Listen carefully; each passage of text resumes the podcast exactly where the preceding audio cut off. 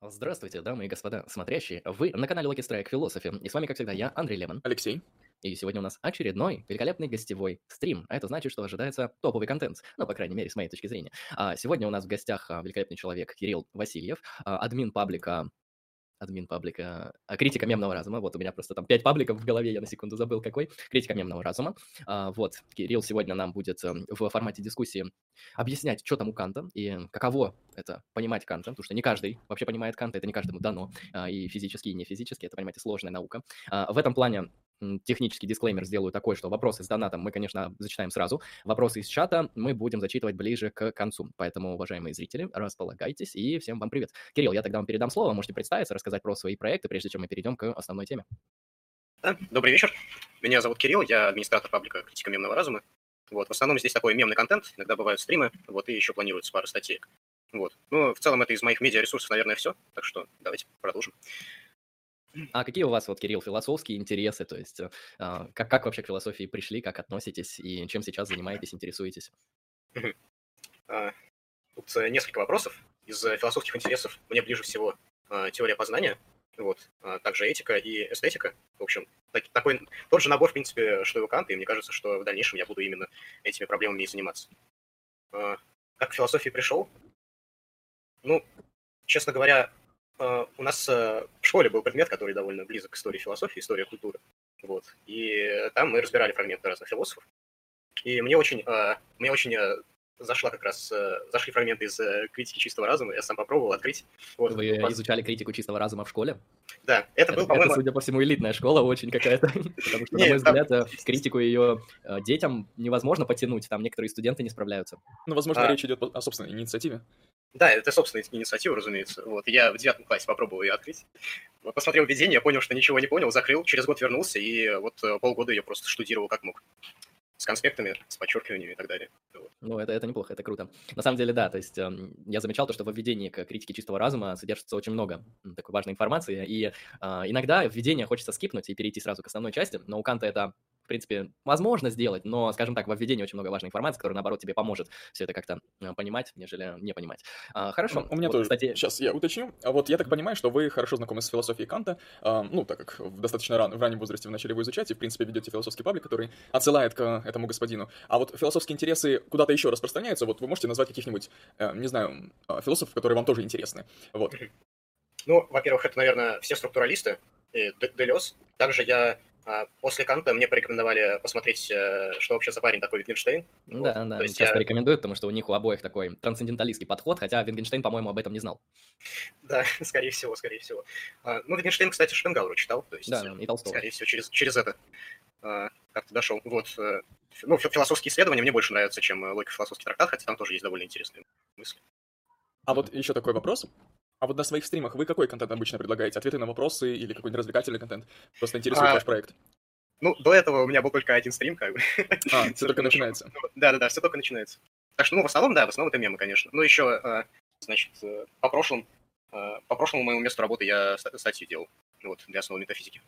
Мгм. Ну, отлично, отлично. В общем, э, ссылку найдете в описании, уважаемые зрители. Ознакомьтесь с контентом, кто не видел. Я на много пабликов подписан, в том числе, очевидно, на критику мемного разума. Мне, мне на самом деле очень нравятся мемы, там, там хорошие. А, И просто вот, знаете, очень важно соблюсти вот эту грань между непонятным и сложным мемом и каким-то слишком простым и скучным. То есть, когда нам рассказывают мем, в котором, ну, какая-то там базовая отсылка на анекдот, там, не знаю, Шопенгауэр обозвал трактирщиком Гегеля, это, конечно, круто, смешно, но уже наскучило. А, И когда э, мемодел начинает пускаться в какие-то очень глубокие тонкости, там, не знаю, какие-то там глубины романтиков, романтистов, вот этих глубины аналитической философии, когда там, и даже я уже начинаю теряться, то есть э, это иногда страшно. То есть мем — это же, это же публичный контент, такой вот а, легкий, легкий, простой, доступный и для людей, это важно. Вот, поэтому нужно соблюдать грань, чтобы не слишком тупо, не слишком умно. Это, это для экспертов. ну, хорошо. От мемов тогда можем перейти к канту. Вот я тогда задам такой вопрос для старта.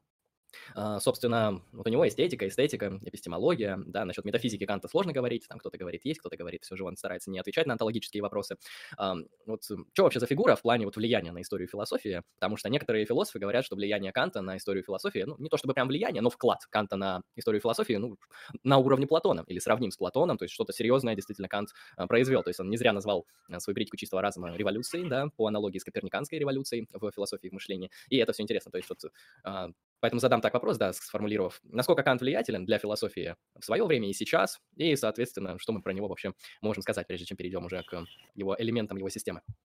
Ну, да, мне кажется, здесь и правда уместно э, сравнение с Платоном. И действительно, Кант, как и Платон, он делит э, философию на до и после. Он э, привносит э, собственный э, философский словарь, который в дальнейшем э, используется э, в последующей традиции. Э, ну, его, собственно, такие категории, как э, вещь сама по себе, э, феномены и вообще это деление мира э, на чувственное и полностью автономное, оно до наших дней в целом сохраняется. Это, это допустим, очень хорошо показывает спекулятивный реализм, который в целом такой, ну, является оппонентами Канту. И, ну, хотя там, да, не всегда, потому что Миесу какой-нибудь, он все-таки э, все-таки все-таки старается э, сохранить то, что э, те, те положительные для философии моменты, которые внес Кант. А далее про саму фигуру. Я, честно говоря, не знаю, как тут правильно оценивать вклад, потому что понятно, что я вам отвечу, что Кант внес просто ну, невероятную, невероятную пользу для всей философии и так далее. Вот, но существует, э, э существуют разные интерпретации. К примеру, для Ницше э, Кант, наоборот, очень, очень серьезно испортил философскую традицию и так далее. Вот. Да, ну мы на канале относительно знакомы с философией Ницше, у нас было несколько подкастов по Ницше, в принципе, популярная фигура у нас, и действительно, Ницше очень так о Канте отзывается не очень уважительно, я бы даже сказал едко-саркастично, как о самом главном отрицателе жизни в философии его времени. Вот это, конечно, забавно. Но у, Ницше есть немножко другие проблемы, да, а именно его сомнительный статус как философа, да, потому что Канта мы с более легким сердцем называем философа, чем Ницше, скажем, да. Да, действительно. Ну, в общем, если, давайте так, посмотрим на а, философов э, начала 20 века, и, допустим, Бертран Рассел, он говорил, что а, ему приходилось буквально а, воевать э, с кантианцами, с неокантианцами, а, и для вот философии начала прошлого века, а, скажем так, э, кантианство было, наверное, одним из самых популярных течений. Так что в целом, да, можно говорить о том, что Кант внес огромный вклад в философию. Ну да, потому что по факту его критика, которая вот разделила мир на мир феноменов и ноуменов, она поставила проблему перед философами, которые там по-своему решали немецкие классические философы, по-своему решали эм, различные представители аналитической философии, ну и, соответственно, вот современные корреляционисты ищут другой путь, как выбраться из Канта. Эм, ну, кстати, довольно, на мой взгляд, хитро поступили там логические позитивисты, тот же Бертран Рассел. Они просто сказали, «А, не, Кант, ты вещь, вещь в себе выдумал, такого не существует, это лишняя категория метафизическая, вот нам такая не нужна, а вот все остальное, в принципе, неплохо, в принципе, нормально. Оставляем, поэтому вещь в себе убираем, дорабатываем Кантом. Да. Вот это ну, Вот, э, Алексей, если вопрос есть, тогда задай. У меня просто переход к следующему кейсу, вот, поэтому... Угу. Я, я тогда еще угу. хочу вот такой э, слово сказать. Э, действительно, если мы берем эпистемологию Канта, вот эту вот его первую критику, грубо говоря, она такому серьезному, серьезному исследованию подверглась серьезной критике, да, со стороны разных философов, никого не оставила равнодушным, скажем так, и в некоторых местах даже не прижилась, да, то есть я замечал, что философы действительно пытаются от Канта как-то вот закрыть эту проблему и начать уже там по-своему философствовать. В общем, мягко говоря, я бы сказал, что она не прижилась, первая критика. Но если говорить про вторую критику, да, и вообще про кантовскую этику, то есть про дентологию, его кантовскую вот эту, а, всю, то мы можем увидеть, что его этика, она является одной из самых э, популярных в этических системах, в нормативной этике, она разрабатывается, она до сих пор является актуальной, то есть нет какого-то к ней пренебрежительного отношения. То есть, вот, на мой взгляд, вклад Канта именно в этику может быть много больший, чем вообще во все остальное, потому что вот изобрести ту систему, которую изобрел он, этическую, на этику долго, а, как мы ее будем обозначать, это, на мой взгляд, э, это круто. И самое интересное, что довольно сложно ее раскрыть, она довольно требовательна интеллектуально. Вот, кстати, об этом сегодня поговорим тоже, насколько кантианская этика, она для простых людей, потому что она очень требовательна в плане использования наших рациональных способностей. А вот про эстетику Канта я знаю меньше, но, по-моему, он тоже довольно влиятельный именно в сфере философской эстетики. Так вот, говоря об этике, что же там, что ж там у Канта такое, с чего мы можем, как мы можем подобраться вообще к этике? Потому что, ну вот, как объясняют на довольно некачественных стримах по, ой, не стримах, простите, лекциях по истории философии этику Канта. Категорический императив, точка. в общем, рассказывают, что такое категорический императив. Повезет, если расскажут то, что он вообще-то там в трех версиях, то, что там по-разному его можно интерпретировать, то, что некоторые выводы, которые мы из него получаем, могут приводить к противоречиям, да, когда там конфликт, э, конфликт долга между, например, лгать или спасти человека от смерти и так далее. Вот это как-то все там на задворке уходит, и в итоге мы только слышали про кантовский категорический императив, которым непонятно, как пользоваться даже. И вот в этом плане, если вот объяснять кантовскую этику с самых азов, с чего нам надо начать, как, чтобы любой человек уже мог понять, что имел в виду Кант, и не, не плодил мифов вокруг всего этого, потому что кантианцев часто вот называют, ну, поехавший, понапридумывал, какая-то там воля, которая не зависит от физических фактов. Что еще расскажешь, во что я не поверю, да? А, и в этом плане как мы можем говорить про его этику и с чего мы можем начинать? Ну, мне кажется, что первое ключевое слово, которое, с которого следует начать, это слово из нашего обыденного языка, из нашей обыденной этики, оно называется бескорыстие. Вот бескорыстие, мне кажется, это вообще ключевое понятие для кантовской философии, хотя сам он его не использует. В принципе, его можно сравнивать с кантовским понятием автономной воли. Вот, на мой взгляд, такой. А, главное, с чего стоит начать. Теперь, а, я думаю, имеет смысл поговорить о, о кантовской гносеологии совсем немного, просто чтобы а, понять контекст этого бескорыстия, автономной воли и так далее. Кант и последующие философы а, ну, классическая немецкая философия, а, у них а, у всех присутствует такая дихотомия, как природа и свобода, или мир природы и свободы. Кантовская природа – это, это мир полной необходимости, мир, где существует причинность, которая абсолютно каждое явление связывает, подводит под, под категории нашего рассудка. И Э, и свобода, казалось бы, в этом мире не может существовать именно по этой причине. Ну, если мы совершенно... придерживаемся концепции того, что инкомпатибилизм, если у нас свобода воли с детерминированным миром не соотносится. Вот, ну, вот я бы здесь постарался бы перевести вот на язык слушателей. Вот Кант говорит про, и про царство ценностей, про царство целей, и про э, свободу, про природу. Если перевести на более современный язык, вот а, буду ли я прав, если скажу, что кантовская природа — это то, что мы можем обозначить как физикалистический детерминированный мир. Ну, то есть некоторый а... такой натуральный, э, физический, каузально замкнутый, да, детерминированный мир. Или Кант, он говорит все же о чем-то другом, и мы вот такой перевод не можем сделать. А, тут вопрос э, как бы о том, как мы понимаем явление, потому что здесь э, речь идет именно о связи э, явлений нашего мира. Если мы явление понимаем именно как ну, в физикалистском смысле, то да, это действительно так. А, тут просто а, одной, одной из главных проблем кантоведения, в принципе, является, является соотношение ментальной и, собственно, материальной каузальности. Вот, и непонятно, непонятно, как, непонятно их соотношение. Может ли ментальное влиять на, на материальную? То есть получается, что с точки зрения Канта ментальное, оно принципиально различно с материальным, да? То есть это, оно имеет другую природу. Или оно а. выражает другую природу? Это хороший вопрос. А, я думаю, что э, положительный ответ для Канта был бы слишком догматичен. То есть э, мы не можем сказать, что э, у ментального существует какая-то совсем особенная природа с теоретической точки зрения.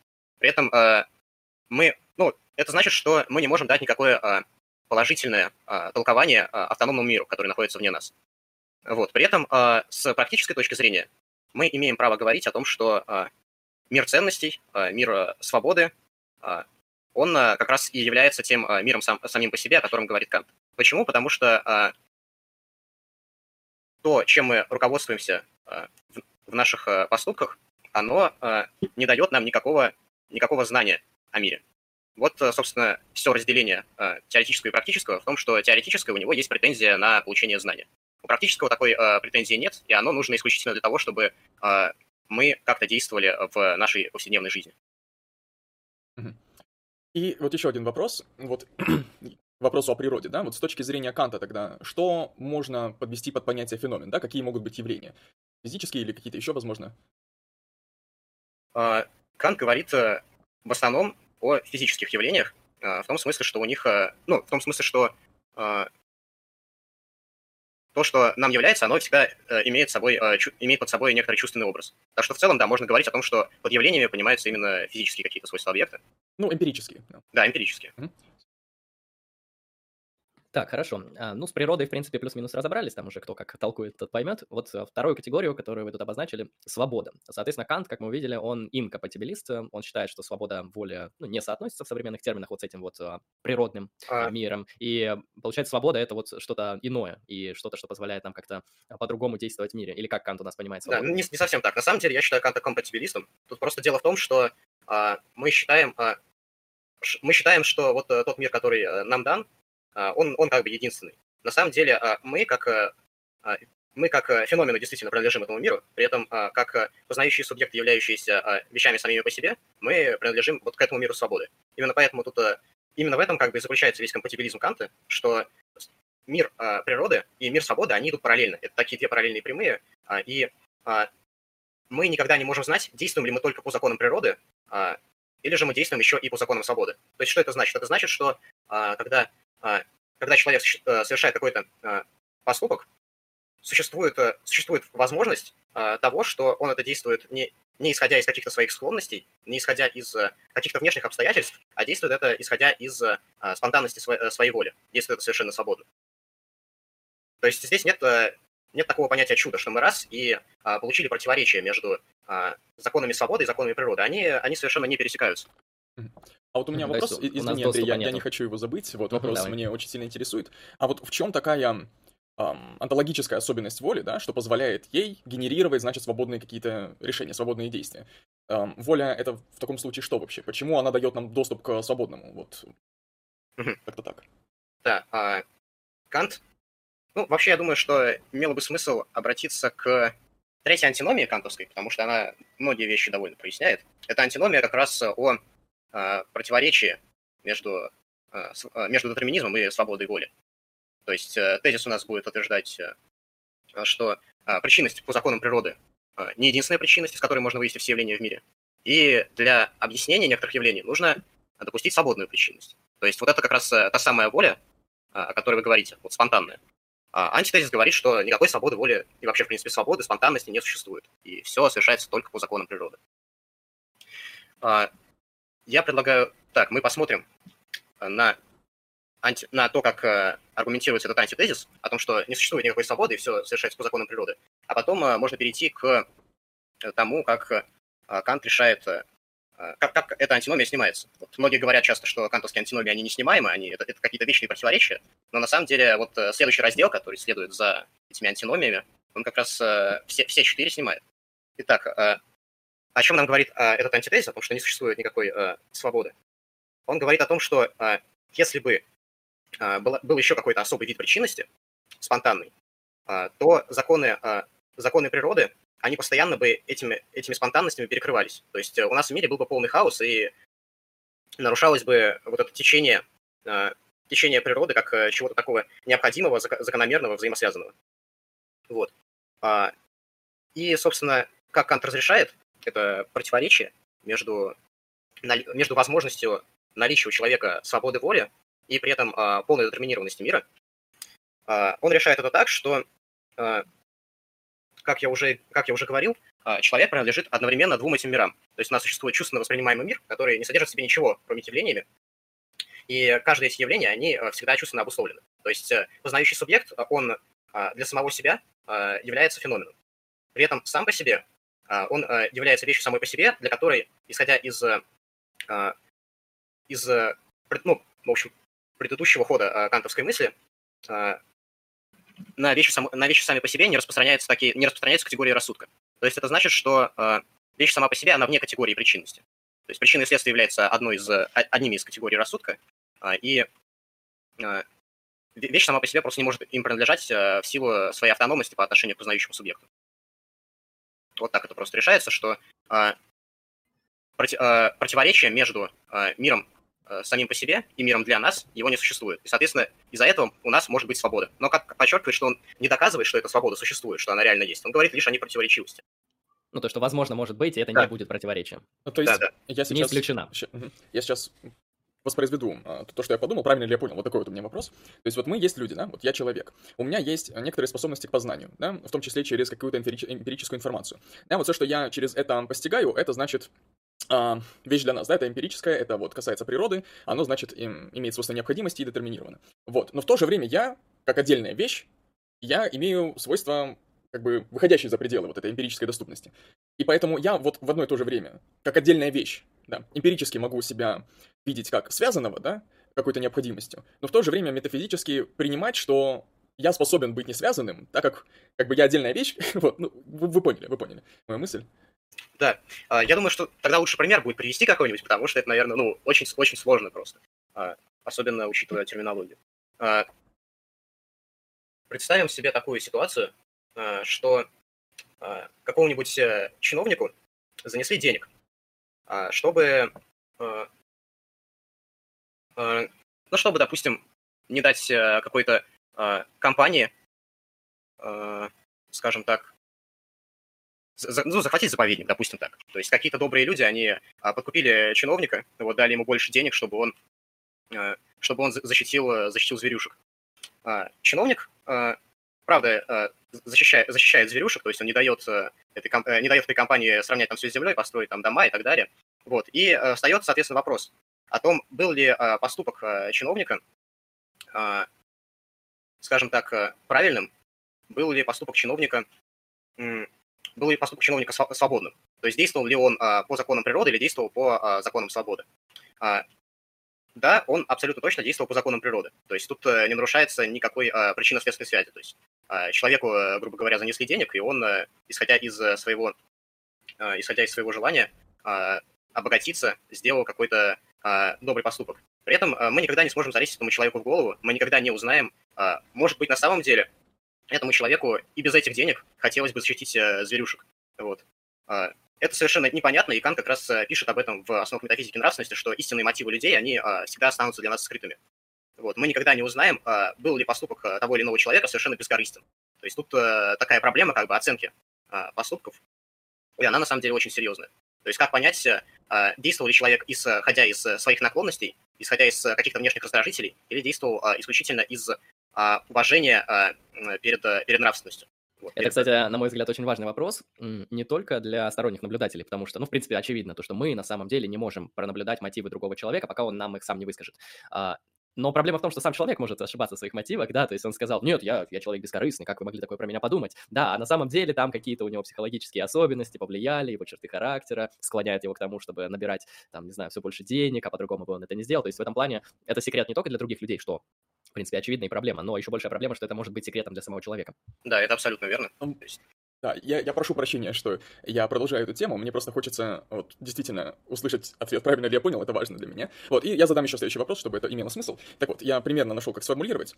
Вот, вот я есть человек, да, я могу о себе судить а, с, фен, с, феминал, с фем, блядь, с феноменологической точки зрения. Вот. Также я являюсь отдельной вещью, и у меня есть некоторые свойства, которые я не могу познать э, с учетом моих способностей, да, эмпирических. Вот. И вот эта вот моя часть, как отдельной вещи, которая относится к тем, э, той зоне, которую я не могу познать, она и дает мне доступ к миру свободы, получается.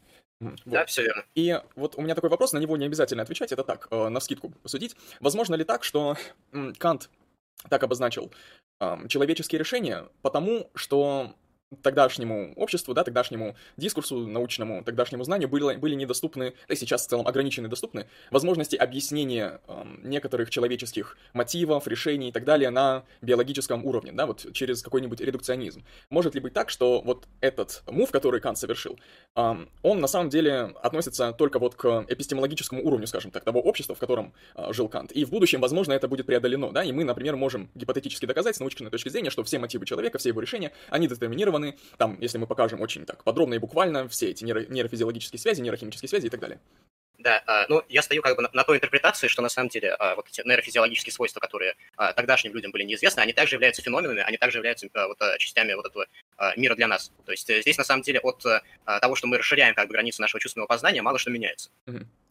Ну да, это входит в понятие вещи в себе, то есть э, как бы наука все не познала, или вообще там завтра отключится все наука, и мы все забудем, вещь в себе, она от этого не изменится. То есть, и, кстати, вот я еще хотел добавить, когда Алексей говорил про наши свойства, которые там, например, нам недоступны, мы же по Канту на самом деле не можем даже о них говорить в контексте свойств, потому что свойства это что-то, ну, да. что есть у кого-то, потому что про Канта, да. про вещь в себе, я как понимаю, мы не можем сделать ни одно истинное утверждение. А, даже... Только одно, что она существует. И а, а вот, кстати, это... я здесь хотел бы узнать, а вот на основании чего, вот откуда Кант да. это приводит? На основании чего? А, Кант, на самом деле, э, он из этого исходит. То есть он а, говорит, что на нашу, чувствен... на нашу чувственность что-то действует. То есть, а, как бы сказали спекулятивные реалисты, Кант слабый корреляционист. То есть он а, исходит уже из того, что существует а, некоторый внешний нам объект, который, который как-то на нас влияет. Вот. То есть э, философия кантовская, она, в принципе, начинается с того, что у нас есть субъект, у него есть э, какие-то способности к познанию, и через эти способности к познанию происходит, э, проходит, проходит какая-то реальная, реально существующая вещь, но которая при этом в процессе этого познания как-то преобразовывается. И на выходе мы получаем уже совершенно иное. То есть э, вообще, э, как обстоит этот э, процесс познания, у нас есть вещь сама по себе, какой-то недоступный для нас объект, он входит в поле зрения нашей, нашей чувственности, мы пропускаем его через пространство и время, мы пропускаем его через трансцендентальное единство перцепции, мы пропускаем его через категории нашего рассудка, накладываем какую-то сетку из понятий на него, и как-то как мы его структурируем так, чтобы то, с чем мы столкнулись, было нам понятно было э, в нашем, э, скажем так, э, имело свое место в мире, который мы вокруг себя создаем.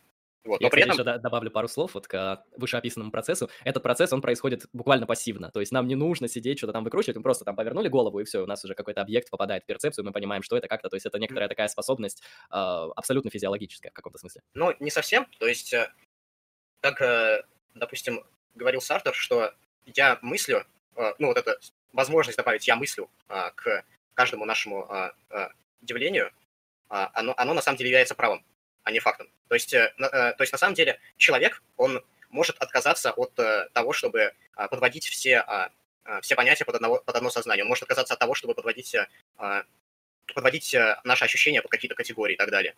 То есть на самом деле это, это право, а не, какая-то, а не какое-то пассивное наше, пассивное наше познание. И ну, то есть мы, мы в теории можем и отказаться. То есть да, сказали, да, да. вот увидел так, но под сомнение поставить можно. На самом деле, да, это активная чисто способность, и это во многом э, связано с особенностями эксперимента нового времени. То есть если мы посмотрим э, на то, как устроен экспериментальный метод в новое время и на то, как, э, собственно, Кант описывает процесс познания, мы видим очень много схожего. То есть мы выхватываем какую-то вещь из, из реальности и вводим ее в пространство нашей научной теории. То есть у нас существует гипотеза, и в процессе эксперимента мы что-то с явлением, которое мы наблюдаем, мы также его и преобразовываем. То есть мы ставим ему э, какие-то рамки, мы постоянно проверяем, а что будет, если э, с ним, э, если там нагреть воду, там, что будет, если мы снизим температуру и так далее. То есть в процессе нашего познания мы предмет изменяем. И что же на выходе у нас происходит? Мы, мы этот объект, как ученые, мы его идеализируем. То есть это то, что Кант называет ноуменом. Ноумен, на самом деле, он не тождествен вещи самой по себе. Это тоже очень интересно. Кант, я не помню точно в каком разделе, но он различает. А, эти понятия. Вещь сама по себе, она, она носит такой чисто а, негативный характер в том, в том плане, что мы не можем ничего о ней сказать, вот, кроме того, что она существует. Вот, а, в случае же ноумена, ноумен — это, это уместно было бы, наверное, соотнести с платоновской идеей, только без наличия у платоновской идеи реального какого-то онтологического статуса. То есть это будет означать, что э, ноумен — это такой некий, некий идеализированный образ, некий э, проект, что ли, который э, мы до конца не сможем э, реализовать никогда. То есть это... Универсальный. Это общее понятие какое-то, да, да которое включает в себя возможные варианты, партику... части, частные случаи этого понятия. Да, все верно. И это то, что Кант называет э, регулятивной идеей. То есть у него есть э, несколько регулятивных идей, которые, э, которые используют теоретический разум, то есть используют познающий субъект. Это идея свободы, идея Бога, например. Вот, идея... Ну, Души идея... мира как целого? Да, да, души мира как целого в том числе. Вот. Ну, в практическом разуме это, соответственно, будет преобразовываться в бессмертие души, соответственно. Вот. То есть э, вот эта идея мира как целого, она является некоторым правилом, некоторым руководством к нашему познанию. То есть мы на самом деле не знаем, является ли является ли мир как целый именно, именно таковым, каким мы его представляем. Это нам нужно, чтобы мы дальше продвигались в процессе нашего познания каких-то эмпирических, эмпирических объектов, составляли такую общую картину, вот, или намечивали чертеж, чертеж, так сказать, этой общей картины, для того, чтобы наше познание все расширялось и расширялось. То есть этот процесс по Канту, он бесконечен, он уходит. Он уходит, по крайней мере, в неопределенность, как бы он сказал. Не в бесконечность, а в неопределенность. Вот. И э, таким образом и двигается по Канту наука. Это интересно. Хорошо. Я думаю, мы немножко да, сделали такое введение в его эпистемологическую часть. Можем теперь перейти, собственно, к практической части, конкретно к этике. А, вот, кстати, если говорить об этических работах Канта, это же не так много работ. Это критика чистого разума, это основа метафизики нравственности, это вроде лекции по этике, или, может, еще есть? Да, есть а, еще одна, такая короткая очень. О а, мнимом праве лгать из человеколюбия. Она очень а, да, забавная, да. и вы ее вспоминали как раз, да, в контексте, что, что же делать, солгать мне или, или ответить правду, когда мой друг просит, просит меня помолчать. Вот. Это да, важный вопрос. Там, кстати, еще политические работы есть, но это не систематика. Вот ну, а, часто, часто спрашивают, а с чего начинать этику Канта? Вот вы бы, Кирилл, как посоветовали подходить к его текстам именно этическим? Ну, начинал бы я э, с основ метафизики нравственности. Вот.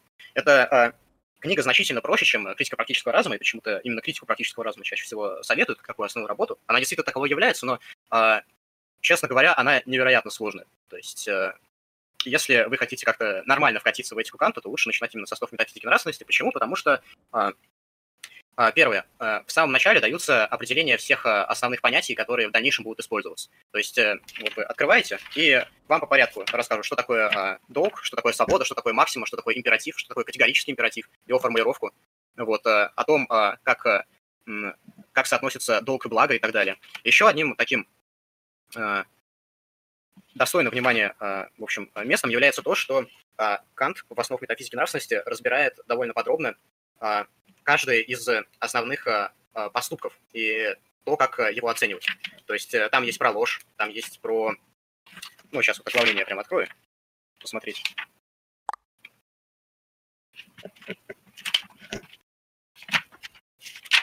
Про совесть, про любовь к человеку, про бесстрастие, про эффекты и страсти, про уважение, про счастье другого. И далее у него прям есть этическое учение, где конкретные пороки разбираются. То есть э, скупость, ложь, раболепие, человеконенавистничество, э, презрение, высокомерие, злословие и так далее. Вот. И также у него существует прям моральный катехизис. То есть э, именно в, этой работе вы поймете вообще, а, а, к, к чему вел Кант, какая у него была цель, именно какое, а, какие конкретные предписания он а, хотел бы давать людям. Вот. Это много, кстати, может говорить о его личности. Так, хорошо. А, и, собственно, вот люди подошли к метафизике нравственности. Из каких понятий вообще начинает складываться этика Я, я тебя чуть-чуть прерву. В общем-то, мы же уже начали потихоньку вкатываться в этику. Я просто напомню, что вот мы ввели, значит, понятие бескорыстия, вот, и мы поговорили немножко о кантовской гносеологии, да, вот о дихотомии природы-свободы и так далее. Я так думаю, можно с этого продолжить. Да, действительно. То есть э, Кант разделяет э, познающего субъекта э, как бы на... Ну, вообще, давайте так, человека он разделяет э, на таких два существа, что ли, а, как э, на познающего субъекта, который относится к теоретическому разуму, относится к, а, к способности человека как-то а, получать информацию о нашем мире, и к там, и также он разделяет еще, ну, вводит такое понятие homo nominum, человек э, науминальный. Этот человек науминальный, он э, тождественный человеку нравственному, человеку, который понимает, что помимо законов природы, помимо всей той причины обусловленности, которая его окружает, существует еще что-то, а, что позволяет ему а, быть ответственным за свои поступки и также оценивать поступки других людей. Потому что ну, это довольно очевидный ход, что а, если мы признаем, что в мире не существует свободы, то какой смысл тогда кого-то осуждать, оправдывать, какой смысл оценивать как-то свои поступки? Ведь э, мы же совершенно не виноваты в том, что, в том, что происходит вокруг нас, и в том, что мы сами делаем. Вот. Так что одной из, одной из первых предпосылок вообще кантовской этики является как раз трансцендентальная идея свободы. То есть, чтобы а, поступать морально, нам обязательно нужно быть свободными, иначе никак. А, теперь, наверное, а, имеет смысл поговорить о том, что же такое для Канта долг. Что он считает, человек должен делать для того, чтобы считать себя полностью нравственным. У него прям есть такая глава, основы метафизики нравственности. Сейчас я попробую найти.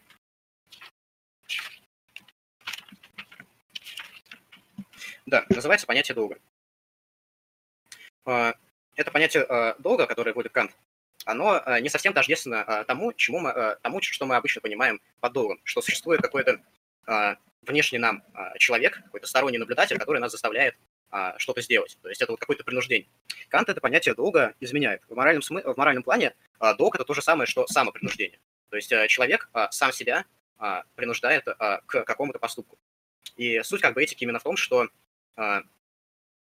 суть этики именно в том, что а, это принуждение, оно, оно возможно только если человек действует исходя из каких-то своих, в своих внутренних представлений о том, что такое хорошо и что такое плохо. То есть и не действует из страха или из каких-то других таких внешних, внешних по отношению к нему аффектов, которые, которые ну, возбуждают его поведение и, соответственно, и, соответственно, э, заставляет его э, делать э, не то, не то, что он на самом деле желает, а то, ну, просто заставляет его делать не так, как он хочет на самом деле. Ну да, когда его а, решения, они продиктованы не какими-то исключительно этическими, нравственными ам, обоснованиями, да, а, предпосылками, а вот какими-то внешними, причем не пересекающимися с этикой, да, то есть это может быть, например, угроза, да, какая-нибудь, или договор. Ну, или какие, или, или договор. кстати, с, с договором сложнее, я бы тут сказал, вот наши любые психологические штуки, там, не знаю, этому человеку не понравится, или я его боюсь, или мне страшно, или, ну, вроде как не хочу портить с ним отношения, поэтому сделаю так. А вот, кстати, да, с договором интересный вопрос, потому что договор это что-то, что, в принципе, вроде как внешнее по отношению к нам, и вроде что-то, что относится к миру, э, ну, что-то эмпирическое. Но вот э, можем ли мы говорить, что договор сюда входит или нет? Ну, я прерву сразу, на самом деле, потому что я думаю, что есть необходимость разделить понятие договор, как мы его понимаем в повседневности. Это может быть договор устный, да, касающийся межличностного общения, взаимодействия. И может быть договор, например, юридически подкрепленный, да, а, за которым, например, следуют какие-то санкции со стороны там, каких-то третьих лиц. То есть уже не этического характера договор, а такого более, я не знаю, юридического, да, практического. Ну, я не уверен вообще, насколько такие вещи можно делить. Тут просто вопрос в том, что если ты уже даешь какое-то обещание, то по канту ты обязан его исполнить. Иначе, вне зависимости да, вне зависимости. оформлено оно юридически, не да. оформлено. Это правда, и м, тут как раз а, мы подходим, наверное, к а, тому, как определить, а, является ли наш поступок здесь а, полностью нравственным. То есть, а, допустим, допустим, я даю какое-то обещание, неважно, самому себе или, или кому-то другому. Вот я говорю, значит, сегодня а, сегодня вечером я обещаю, что приду на стрим Like Strike Philosophy. А, и а, далее я смотрю на то, на, на, на возможные последствия своего ну, выполнения или невыполнения своего обещания.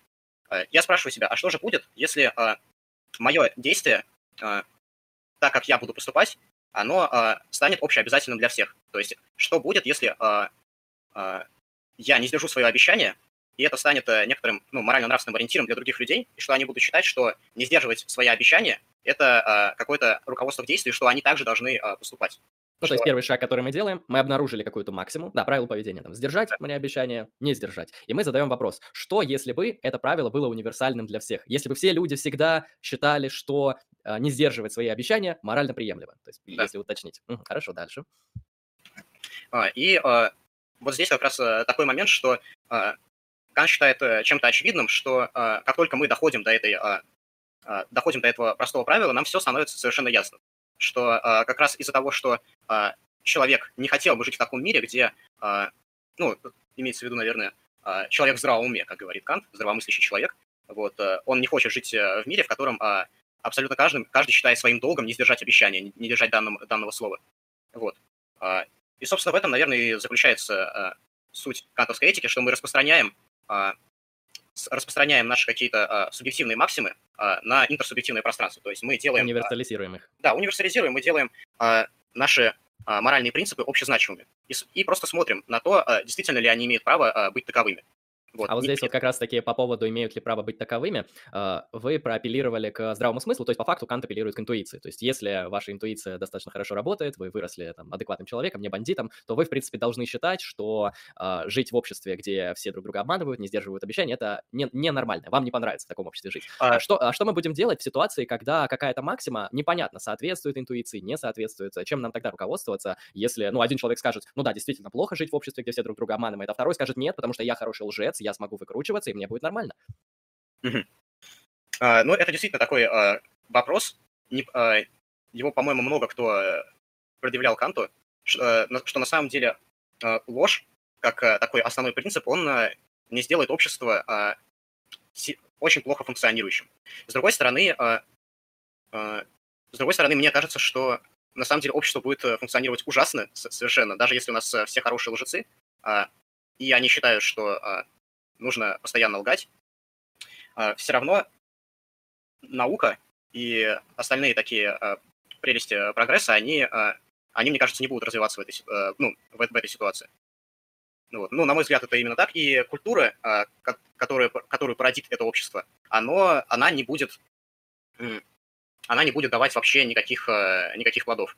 То есть у нас автор полный лжец, вот, он не верит даже самому себе, вот. То есть э, тут еще э, проблема в том, что э, лгать самому себе также является правилом.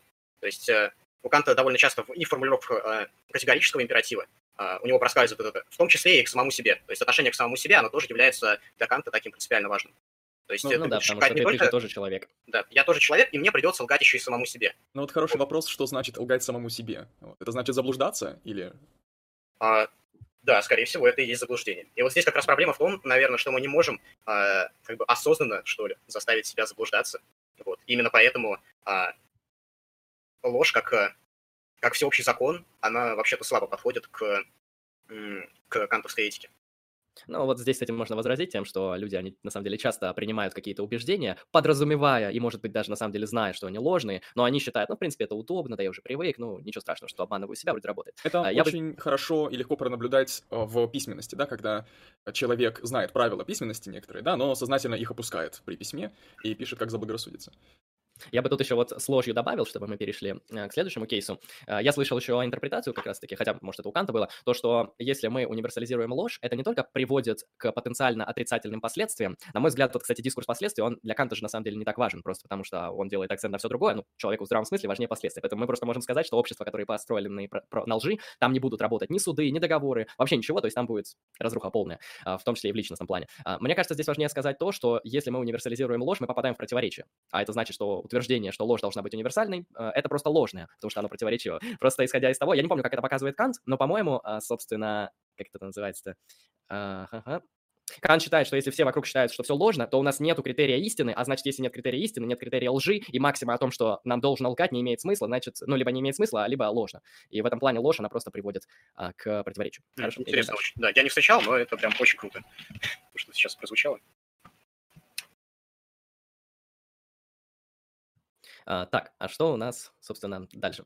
А, мы разобрались с универсализацией а, утверждений, и если мы проуниверсализировали, мы um, проверили это утверждение, еще что-то требуется? Сейчас я, я сейчас тоже вопрос задам, ну не вопрос, а можно так сказать комментарий. Правильно ли я понимаю, что вот универсализация убеждений моральных, это некоторый прием, да, это некоторый метод, чтобы вызвать интуицию, да, по отношению к тому, как верно поступать, чтобы вот вызвать некоторое знание откуда-то. Да. А, то есть это, это не, не какое-то, не какое-то правило прям не какой-то жесткий норматив. Ну, это, это правило. То есть mm. это обязательно, э, обязательно нужно э, во время того, как ты поступаешь, э, ну, или планируешь совершить какое-то действие, обязательно нужно эту операцию провести. Вот. То есть суть как раз практического именно в том, что оно направлено именно на, ну, на наши поступки. Вот. То есть, возможно, когда мы универсализируем наши убеждения, мы получаем интуицию, да, о том, как эта ситуация будет складываться, и мы, возможно, таким образом получаем доступ как раз к этической сфере, да, которая нам, нам дает как раз эти силы, да, этот импульс, эту, эту мотивацию действовать правильно. Да. То есть задача человека вообще это человек, который хочет э, поступать э, морально, поступать нравственно, он должен э, как бы совершить абстрагирование от своих каких-то личных желаний, личных наклонностей, выйти вот на уровень общечеловеческого, на уровень интерсубъективного, чтобы посмотреть на то, как чтобы посмотреть, может ли тот или иной его поступок быть общезначимым. А вот, кстати, это же, это просто для нас очевидно, но для, я думаю, некоторых зрителей не очевидно.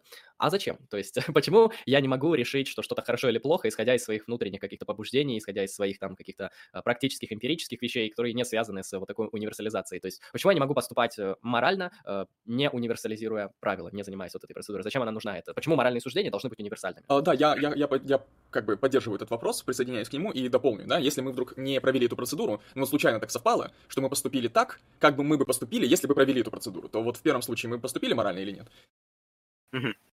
Ну, а, отвечу тогда сначала на первый вопрос. Значит, а, тут важно понимать, а, что Кант находится в, скажем так, в просвещенческой парадигме мысли. То есть а, для него человек — это человек вообще.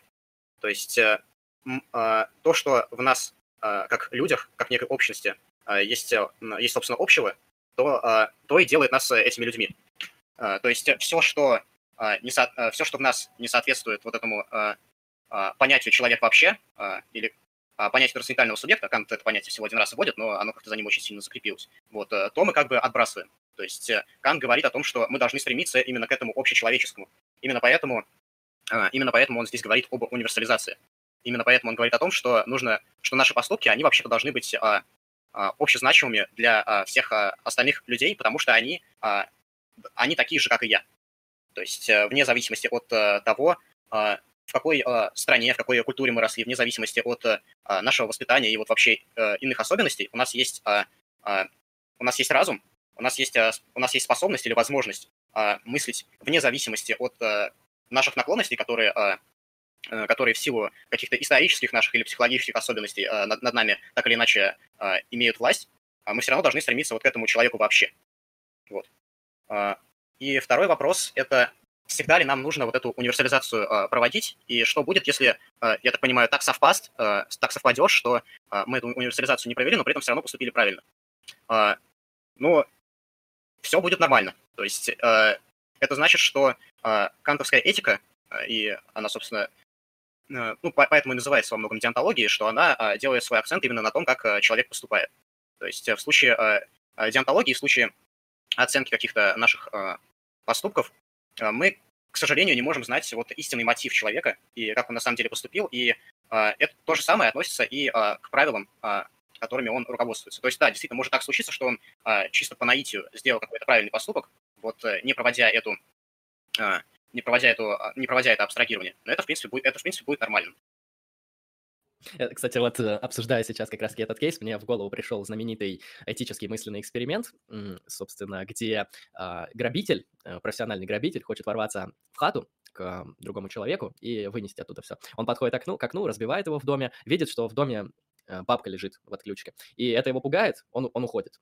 А, в итоге у него была собственно, мотивация ограбить дом, он это не совершил, но на самом деле там была утечка газа, а, из-за того, что он разбил окно, газ вышел, и бабка очнулась. В итоге он своими действиями по факту спас жизнь. И, собственно, утилитаристы и кантианцы спорят, он поступил хорошо или плохо, потому что утилитаризм скажет, последствия, он спас жизнь человека, мы не только его должны вообще-то освободить, мы его наградить еще должны сверху за это. А вот кантианцы скажут, мне кажется, что у него мотивы были не очень, у него, собственно, воля была подчинена вот этим вот гетерономным принципам, а причем аморальным, да, украсть чужое имущество, и мы, наоборот, его должны еще как-то осудить за покушение на преступление. Вот это тоже интересный такой вопрос по поводу того, насколько насколько мы на самом деле поступаем правильно, если у нас были отрицательные мотивы. Ну, тут просто нужно уточнить, что Алексей свой вопрос задавал именно, может ли человек, который хочет поступать морально, а, при этом не проводя эту абстракцию, вот, а, при этом а, совершать какой-то нравственный поступок. То есть, э, ага, то есть мы рассматриваем человека, который не бандит, который не руководствуется вот этими плохими да. аморальными целями. А, ну да, тогда, тогда понятно. Хорошо. А вот, кстати, вот мы подняли этот вопрос. Автономная воля, гетерономная воля, она же относится к свободе воли Канта, и оттуда же исследует разделение на категорические и гипотетические императивы. Вот если это раскрывать и показывать, какую роль они играют вот этой вот всей нормативной системе Канта, как бы мы их описали, обозначили, расставили да. по местам. Ну, начнем с э, гипотетического императива. Собственно, гипотетический императив, на самом деле, он просто означает, если ты хочешь, чтобы а, если ты хочешь, э, чтобы результат был, э, был такой-то и такой-то, сделай то-то и то-то. То есть, э, если ты хочешь себе красный диплом, то тебе на экзаменах нужно получить все пятерки. Вот, учись, дружище и так далее. Вот. Как раз гипотетический императив, он не относится непосредственно к этике к, и не относится непосредственно к какому-то свободному решению. То есть он, поскольку он императив, императив означает какую-то общую значимость, то, то есть он является законом. Это для каждого человека так работает, что если ты хочешь, чтобы случилось то-то и то-то, нужно сделать именно это. Вот. Но э, непосредственно к какой-то свободе, непосредственно к этике он отношения не имеет, потому что он, э, э, потому что он относится, э, скажем так, к, э, к миру наклонностей, э, к миру природы. То есть, э, что означает вообще вот эта идея? Если хочешь, чтобы было э, то-то, сделай то-то. Это на самом деле принцип, ну, собственно, науки в частности. То есть, э, наука именно так и работает, что если у нас есть какие-то какие-то базовые координаты, то из них есть какое-то следствие. Вот. То есть э, как раз этот технический гипотетический императив, он, больше, он в большей степени относится к законам природы. А что касается категорического императива, а, то этот императив, он уже э, имеет отношение к автономной воле, он имеет отношение к... А, он имеет отношение к, ну, собственно, к свободе, и сам он при этом, сам он при этом может быть только один единственный. То есть э, по Канту у нас э, существует только один единственный категорический императив, хоть он и в разных формулировках находится. Вот. Ну и можно, собственно, наверное, разобрать эти формулировки, не знаю. Кстати, да, перед, перед тем, как разбирать бы, а, вот все же, мне кажется, нужно чуть глубже прояснить. Вот хорошо, гипотетический и категорический императив. Гипотетический, в принципе, довольно понятная вещь, да, хочешь разогреть чайник, э, ты должен его поставить на плиту и включить газ. А, вот, там, хочешь похудеть, э, не знаю, сходи в спортзал там, или измени диету, хотя, смотря насколько это универсально. А почему, с точки зрения Канта, этику мы не можем ограничить вот в этом плане? То есть хотите морально правильного общества, делайте X, Y, Z. Э, хотите поступать э, правильно, хотите быть морально правильным человеком, поступайте так. То есть почему мы с точки зрения Канта не можем остановиться на вот этой вот, собственно, категорической, ой, простите, гипотетической формулировке, почему нам нужен выход вот к чему-то иному, и нужен ли он вообще? Да, это хороший вопрос, а, но я думаю, что на него можно ответить так, что а, на самом деле а, существуют, существуют ну, совершенно очевидные проблемы с тем, что результат, который мы хотим э, достичь, поступая э, так-то и так-то, он э, для нас, в общем-то, не гарантирован. То есть э, гипотетический императив, несмотря на свою какую-то общую значимость, он может нам, ну, свинью подложить. Вот. На мой взгляд, э, вот так можно ответить. Что, и поэтому нам как раз нужно какое-то конкретное предписание, и, которое вот, нас всегда заставит поступать так-то и так-то вне зависимости от э, Ну, то есть такой поступок, который не зависит от каких-либо эмпирических обстоятельств. Да. Ну да, просто утилитаристы, они бы сказали, то есть мы, в принципе, можем заниматься этикой и учитывая эмпирическую реальность и опираясь только на нее, потому что хотите поступить хорошо, поступите так, чтобы ваш поступок принес максимальное счастье для максимального количества людей. То есть мы прямо постулируем последствия, то есть какие-то эмпирические факты, и мы прямо способствуем, чтобы эти последствия как-то а, реализовались. Да, и на основании этого наш поступок будет либо моральным, либо аморальным. Канта это, конечно, не устраивает. Кант хочет найти этику, которая не зависит от последствий, как я понимаю, исходя из мотивации того, что последствия непредсказуемы. То есть, ну, может быть, ты принесешь счастье, а может нет, а нам нужна этика стабильная, да, которая всегда говорит, что что-то является моральным фактом неправильным или правильным. Но, с другой стороны, вопрос интересный, да, потому что когда мы универсализируем какое-то этическое убеждение, да, каким образом а, нам интуитивно ясно предстают его как бы, особенности, да, это мы сразу представляем его последствия, да, последствия для нас в том числе. Иначе говоря, хотим ли мы жить в таком мире, да? это как доказательство от противного получается. То есть тут тоже учитываются последствия, просто неявно, ну, возможно. Ну, а, в целом, в целом, да, но тут нужно, наверное, отдавать себе отчет в том, что эти последствия, они, а, ну, как бы немного другого характера. То есть, когда мы абстрагируемся, мы а, а, мы, собственно, эти, а, мы, собственно, э, ну, собственно, и эти последствия, они а, а, являются общими для всех. То есть э, они с необходимостью будут вытекать из нашего вот этого мысленного эксперимента. То есть мы должны понимать, что это не последствия лично для меня, и мне вроде как не нравится, а может понравиться. Это последствия вообще для всех, и для ваших родственников, и для людей, которых вы вообще не знаете, для всех. И это на самом деле, да, это, это конечно, учет последствий, но немного другого характера, когда мы именно про это говорим. Это Хорошо. да, скорее про устройство мира, да, мир, который будет иметь такое свойство.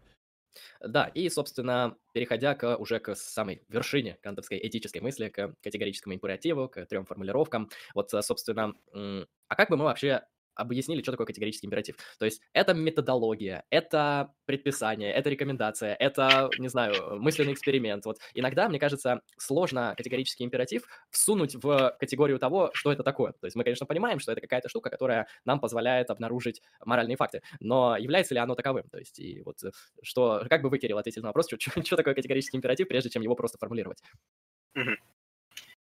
А, мне кажется, что лучше на этот вопрос бы ответил, э, собственно, сам Кант, и у него, собственно, в двух э, книгах, и в критике практического разума, и в основах метафизики нравственности существует определение, что же такое категорический императив.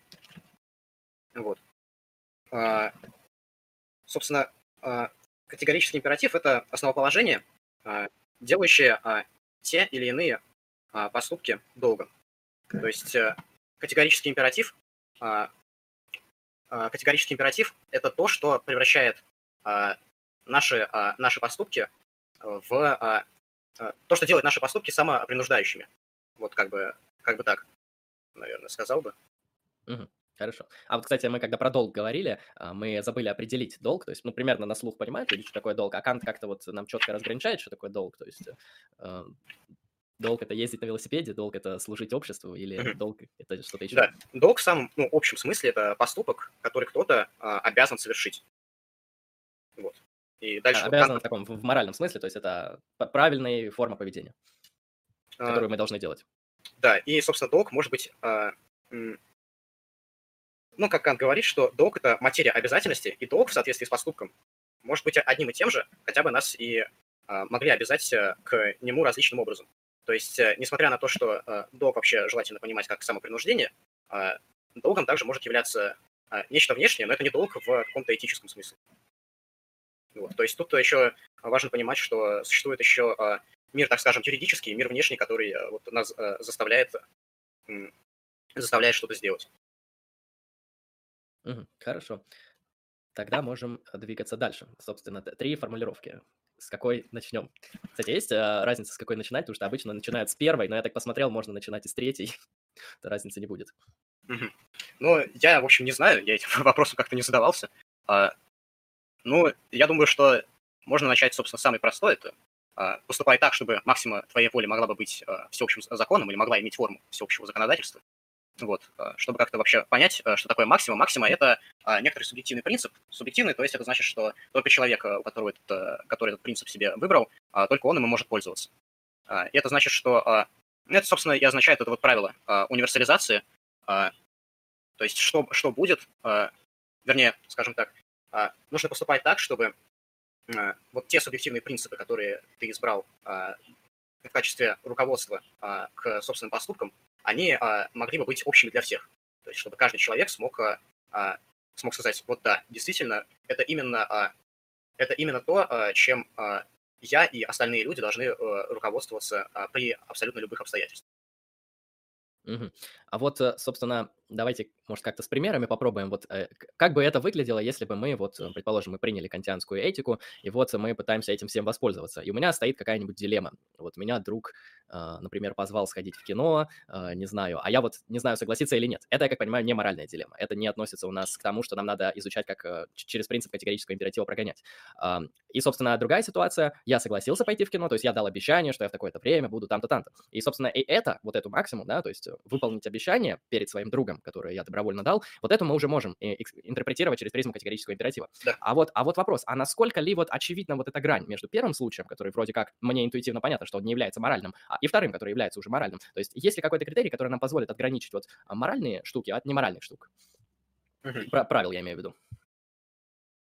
А, ну, скажем так, а, до, ну, мораль это прежде всего про, скажем так, отношения между, между людьми. И когда а, друг меня зовет в кино, я понимаю, что, в принципе, вот это событие, ну вот соглашаться, соглашаться пойти в кино или нет, оно не может, ну, ни тот, ни другой ответ, он не может, не может, в общем, служить каким-то, не может быть либо пороком и не может быть при этом добродетелью. То есть, почему это так? Потому что при э, использовании категорического императива на наше согласие или несогласие, то есть что бы было, если бы э, правилом, э, э, правилом отказаться от э, похода в кино руководствовались э, бы вообще все э, люди в мире, и что бы было, если бы все люди э, в мире соглашались бы пойти в кино. В, в, в обоих случаях получалась бы какая-то бессмыслица. То есть э, это просто, ну, э, это, скажем так, э, сложно это, в общем, сказать, но получ, получится действительно очень странные вещи. То есть что mm-hmm. будет, если все люди, они будут отказываться, на, а, отказываться идти а, в кино со своими друзьями? Или что будет, наоборот, если все люди, там, вне зависимости от обстоятельств, у кого-то там жена, дети и так далее, вот они в кино там с другом идут. В общем, они, вот а, такие, скажем, такие, скажем, поступки, они не могут при применении вот этого правила, правила универсализации, они не могут стать морально позитивными или морально негативными. Угу, хорошо, это э, поняли. Э, и, собственно, а вот mm-hmm. вопрос. Я его долго достаточно формулировался. Сейчас я услышал триггер, да, в виде морально-позитивных и морально-негативных, да.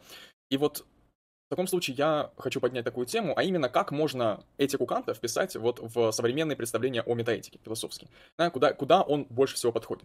Вот если с самого начала эм, подходить вот и задавать вопрос, могут ли этические суждения, да, э, с точки зрения Канта, например, убивать собак плохо, да, что мы осуждаем, конечно, они эм, могут быть истинными или ложными, или они и, или они не о том вообще совершенно. Я так полагаю, что они могут, да, все-таки, потому что человек, когда проделывает процедуру категорического императива, он приходит к какому-то выводу, да. Вопрос в том, а, как мы получаем к ним доступ, да, и вообще, что это такое, да, потому что мы бы могли, например, подойти с реалистических позиций и сказать, что, например, этические суждения, да, они оперируют некоторыми моральными фактами, да, то есть некоторыми моральными свойствами мира, да, которые нам каким-то образом становятся доступны, да? Либо мы бы могли сказать, что мы получаем... Ну, мы можем сказать, например, что мы получаем их эмпирически, мы можем сказать, что мы получаем их интуитивно.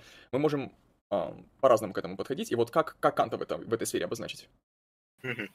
А, я, если честно, не помню, чтобы вообще Кант задавался такими вопросами. Вот. Это уже вопрос в том, как бы, как интерпретировать его этику.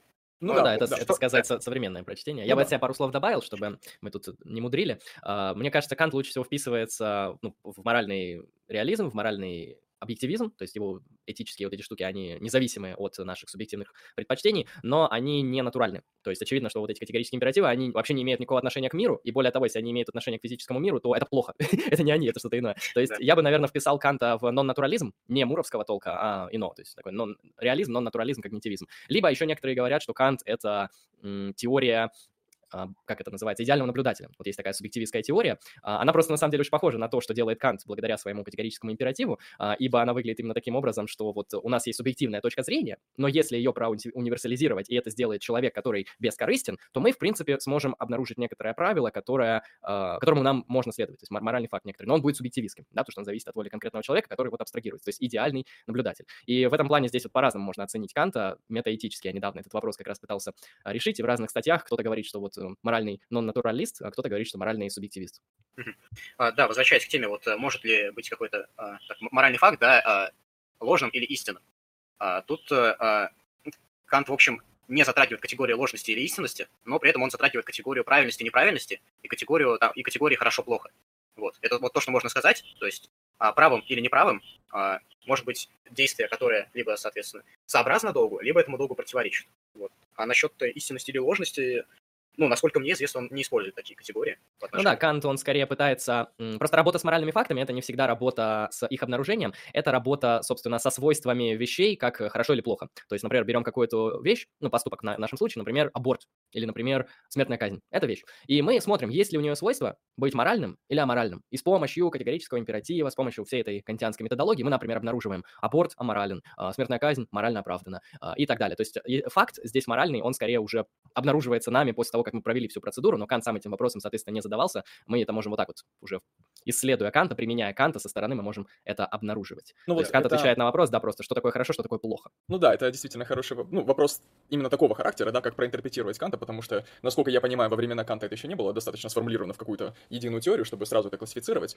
Вот, просто вот есть, например, такой вопрос, если мы с помощью категорического императива а, выясняем каких-то два моральных положения, которые, безусловно, хороши, да, правильные, да, но в то же время они могут, например, логически друг другу противоречить, а, то мы все равно, я так понимаю, будем придерживаться именно диантологической этики, мы не будем обращать внимание на это логическое противоречие. А, я, видимо, не очень понял вопрос. Имеется в виду, что может ли быть какая-то коллизия между, а, между долгом? Ну, наверное. То есть, например, э, если вдруг окажется, да, что, например, аборты хорошо, да, но убивать людей плохо. Ну, точнее, не то, что аборты хорошо, да, аборты это неплохо. Это, типа, нормально, пойдет. Типа, вот люди, люди сейчас существуют в, нашем, в нашем обществе, более или менее нормально делать аборт, все живут, всем заебись. Ой, извините. То есть, э, получается, что э, аборт мы как бы выводим за пределы, э, собственно, этики. То есть, когда мы делаем это чем-то совершенно нейтральным. Вот, в, этом, в этом смысле, да? А, не совсем, но я так, я так думаю, что мы, мы сейчас залезем в глубокие какие-то вещи. А, поэтому я думаю, можно все-таки опустить этот вопрос. Я, я его потом сам продумаю. Да, это интересно. Вот, но я, да, я тоже не знаю, как, как ответить. А мы чат читаем, я просто отошел на минуту. Нет, нет, нет. Ага, понял. Вот тогда можем, собственно, перейти к следующей формулировке, потому что первую формулировку мы рассмотрели категорического императива, вычленили из нее вот это то самое правило, которое мы кратко объяснили, про универсализируйте свое правило поведения, посмотрите, что будет. Хорошо. А помимо этого у нас еще две. А вот зачем они? И что же там мы можем вычленить да. новенького а, для нашего морального пути? А, так, а, следующая формулировка – это «поступай так, чтобы ты всегда относился к человечеству и в своем лице, и в лице всякого другого, так же, как цели, и никогда не относился бы к нему только как к средству. Значит, да, важно, всег- надо всегда капсом подчеркивать только как к да, средству, потому что люди почему-то пропускают мимо ушей, они такие, а, ну понятно, я всегда должен к человеку относиться как к цели, это контринтуитивно, значит, я не могу у человека, там, не знаю, а, денег купить, попросить его на стрим прийти, потому что я буду его использовать как средство, а не как цель только. Ну, все, короче, Кант ошибся, Кант, э, сами понимаете, плохой человек, дурачок, вот, и я не буду его слушать. Да, но там у Канта важное замечание, только как средство. Да, это очень да. важно. Угу. Что мы То видим есть, здесь? А, по поводу а, того вот этого только как средство, имеется в виду, что а, мы так или иначе а, человека всегда а, будем использовать. То есть а, в нашем мире без этого ну, практически невозможно. А, то есть всякий раз, когда мы а, стараемся относиться к нему и как к цели, законы природы так работают, что а, а, заставляют нас при этом относиться к человеку еще и как к средству. То есть у нас здесь э, получается так, что мы всегда относимся к кому-то как к средству. Другой вопрос это в том, чтобы а, как бы параллельно вот с этим уровнем, таким уровнем законов природы, мы могли бы еще видеть в нем некоторую цель. То есть посмотреть на этого человека как на такого же, как и я, в смысле как на человека нравственного и как на человека, который стремится к счастью. Да, и вот, кстати, почему это важный момент про цель, а не средства. А, это показывает, вот если кратко, чтобы люди понимали, это показывает нам то, что вы можете использовать человека как средство. А, это иногда просто неизбежно. Мы вступаем с людьми в коммуникации, да, там, не знаю, попросить у члена своего семьи, там, не знаю, кусок еды или 20 рублей на проезд, это тоже использовать его как средство. То есть в этом проблемы нету. Но Кант показывает, что нам нельзя рассматривать человека только лишь как средство. То есть мы всегда вот к этому, то, что вы описали, рассмотрение человека как средство, вы должны прибавить. А что прибавить? Рассмотрение человеку как цели. А вот, собственно, если это прояснить на такой более человеческий язык, что имеется в виду? То есть, хорошо, вот я подразумеваю, что он там моральный агент, там какой-то там очень, с очень важной душой, еще что-нибудь. Вот. А если как-то более понятно для обывателя, вот что значит смотреть на человека как, как на цель? То есть, как, как бы мы это проинтерпретировали иначе? Да, ну, здесь мы снова подходим, в общем, к тому понятию, которое я обозначил в начале стрима, это понятие бескорыстия. То есть мы должны а, в своих поступках а, к человеку которого, ну, допустим, мы его уважаем и любим, вот, и он нам очень важен, вот, мы всегда должны, как бы, если мы хотим быть существами нравственными, существами моральными, мы должны делать для этого человека благо, при этом не, при этом стараясь не руководствоваться только лишь нашим каким-то желанием. То есть вот такой пример, что мы другу там на день рождения подарили какой-то, ну, очень дорогой подарок. И наша задача в том, чтобы мы действительно желали для друга, помимо того, что помимо того, что мы ждем от него какой-то благодарности взамен, вот, мы также хотим, чтобы этот человек был просто счастлив и все. То есть наша задача изначально, та, которой мы руководствовались, это сделать этого человека счастливым, заставить его как-то радоваться. Вот, а не а не э, сделать так, чтобы этот человек был нам благодарен, чтобы он на наш, э, на наш, на наш день рождения подарил бы нам подарок еще дороже, и тем самым мы как бы сделали такое очень выгодное вложение. Вот. Это не про этику. Вот. Про этику это желание, вот, э, допустим, доставить любимому человеку какое-то удовольствие наверное, так. А может ли быть здесь такое, что и то, и другое? То есть, ну, например, в первую очередь человек руководствуется тем, что он хочет доставить человеку счастье, сделать приятно, да и вообще этот подарок будет ему очень полезен, он так любит вот эти вещи, я ему подарил самую лучшую, действительно вышло дорого, но и человеку понравилось, он это принял, то есть я рассматриваю его как цель. Но в то же время я понимаю, что этот человек, он э, по своей черте характера такой, что он, если ему что-то сделали хорошее, он в ответ точно сделает еще больше. Я на самом деле знаю, что на мое день рождения он подарит мне еще больше что-то. Я это тоже учитываю, но все равно совершаю этот, этот подарок. Мы по канту здесь поступаем морально все еще. Да, это все еще моральный поступок, потому что это как бы параллельные совершенно процессы. То есть э, иногда у нас, э, ну, иногда у нас действительно может возникнуть такая э, бескорыстная, ну, такая, наоборот, корыстная мысль, вот, но нас заботит именно то, чтобы у нас возникла бескорыстная мысль. вот, что нас заботит именно то, чтобы мы в своем действии как-то желали, желали человеку счастья. Вот как бы, наверное, сформулировал. И тут вот, кстати, про вот этот кейс про цель и средства. Вопрос в чате я обнаружил, который вроде как является якобы противоречием, опровергающим Канта. Пример. Сейчас зачитаю. Я могу зачитать. Давай, давай. А, Томас Финхам пишет. Хотите парадокс для этики кантизма? Агент должен, относить... агент должен относиться к другому и к себе как к цели. Но если агент должен пожертвовать почку больному, то он относится к себе как к средству, а не цели. Да, вот, кстати, как Кант вообще разрешает конкретно эту дилемму и вопросы с э, пожертвованием частей тела, органов, там, почек и прочего? А, ну, а, Кант это решает так, что должен быть, а, должен существовать некоторый а, баланс между, а, значит, а, самоуничижением, как бы, вот этим, этим самопожертвованием, и при этом, а, как бы, самоуважением. То есть а, тут а, просто существует некоторая грань между а, тем, а, чтобы а, сделать Э, сделать так, чтобы другой человек был счастлив, и при этом э, не сделать себе слишком плохо. Вот. То есть э, тут нужно смотреть, можешь ли ты, в принципе, уважать себя, и можешь ли ты сказать, что ты к себе относился, ты к себе относишься хорошо, пожертвовав другому человеку почку. То есть, грубо говоря, если, допустим, это твоя последняя почка, то жертвовать не надо. Вот. А если ты, в принципе, понимаешь, что э, ты можешь пожертвовать э, человеку э, почку и при этом при этом а, не, не навредив себе как-то, то в целом да. Ну, то есть в целом, если можешь пожертвовать почку, то ты должен пожертвовать почку. Или я немного не уловил? А, если ты можешь, не навредив себе как-то при этом. То есть, а если любое твое пожертвование почки, оно сделает тебе, ну, какой-то, оно принесет тебе какой-то, ну, глобальный вред, то этого делать не стоит. Угу. А, я бы эту ситуацию тогда так раскрыл. Вот два человека. Один считает, что если он лишится одной почки, это принесет ему неимоверный вред, потому что он спортсмен, у него там нужно иметь крепкий организм. Если он удалит почку, он себе карьеру порушит, своей семье доставит неприятности, своему здоровью и так далее. А другой человек, он, в принципе, не обладает вот такими штуками, да и, в принципе, у него есть воля, а, и он считает, что ему не так будет э, это вредно отдать кому-то почку. И он принимает весь этот вред здоровью, который на самом деле наступает фактически, насколько знаю, медицински. Но он говорит, его это устраивает и нормально. И получается, мы можем говорить, что вот второй, если он пожертвует почку, это будет нормально. А первый, если пожертвует почку, это будет не совсем нормально, потому что по факту для него это серьезный вред. Да, ну тут опять же, да, нужно возвращаться к вот этому, к этой теории о том, что нужно полностью как бы абстрагироваться от, э, э, что ли, э, своих каких-то личных наклонностей и посмотреть на ситуацию, ну, грубо говоря, объективно. Вот. Угу. Просто вот люди, они чего боятся? Того, что у нас, исходя из этики Канта, могут всех сразу обязать сдавать почки, как только это понадобится. Вот, и это будет якобы правильно, но я думаю, не каждый готов отдавать свои органы налево и направо, кому они нужны. Да. Ну, как я опять же говорил, тут нужно соблюдать вот эту грань между самоуничижением и самоуважением. То есть не нужно себя слишком сильно превозносить. То есть и надо смотреть, а, какие, какие из своих поступков, в принципе, а, а, оставят тебя в состоянии вот некоторого самоуважения, а какие поступки они, наоборот, себя слишком сильно унизят и сделают ниже других людей. Вот э, кантовская этика, она ну, имеет такой более светский характер, то есть она не принимает такого вот, э, ну, она считает как бы не, не совсем обоснованным такое прям очень мощное самопожертвование. Вот, оно, э, то есть она имеет, вот как раз благодаря тому, что она имеет светский характер, она в целом поощряет вот это вот э, самопожертвование, но говорит, что, ну, не для всех вообще э, это возможно. Я... То есть я, если честно, пропустил большую часть обсуждения, пока выписывал вопросы из чата, а, поэтому прокомментирую эту ситуацию с моей точки зрения, как, по идее, этот парадокс можно вполне а, легко преодолеть, да, потому что когда мы говорим о самопожертвовании, конкретно о пожертвовании почек, да, мы это делаем с какой-то целью все равно, да, то есть мы это делаем по отношению к человеку, который для нас значим, да, для, знач... для поддержания значимой связи.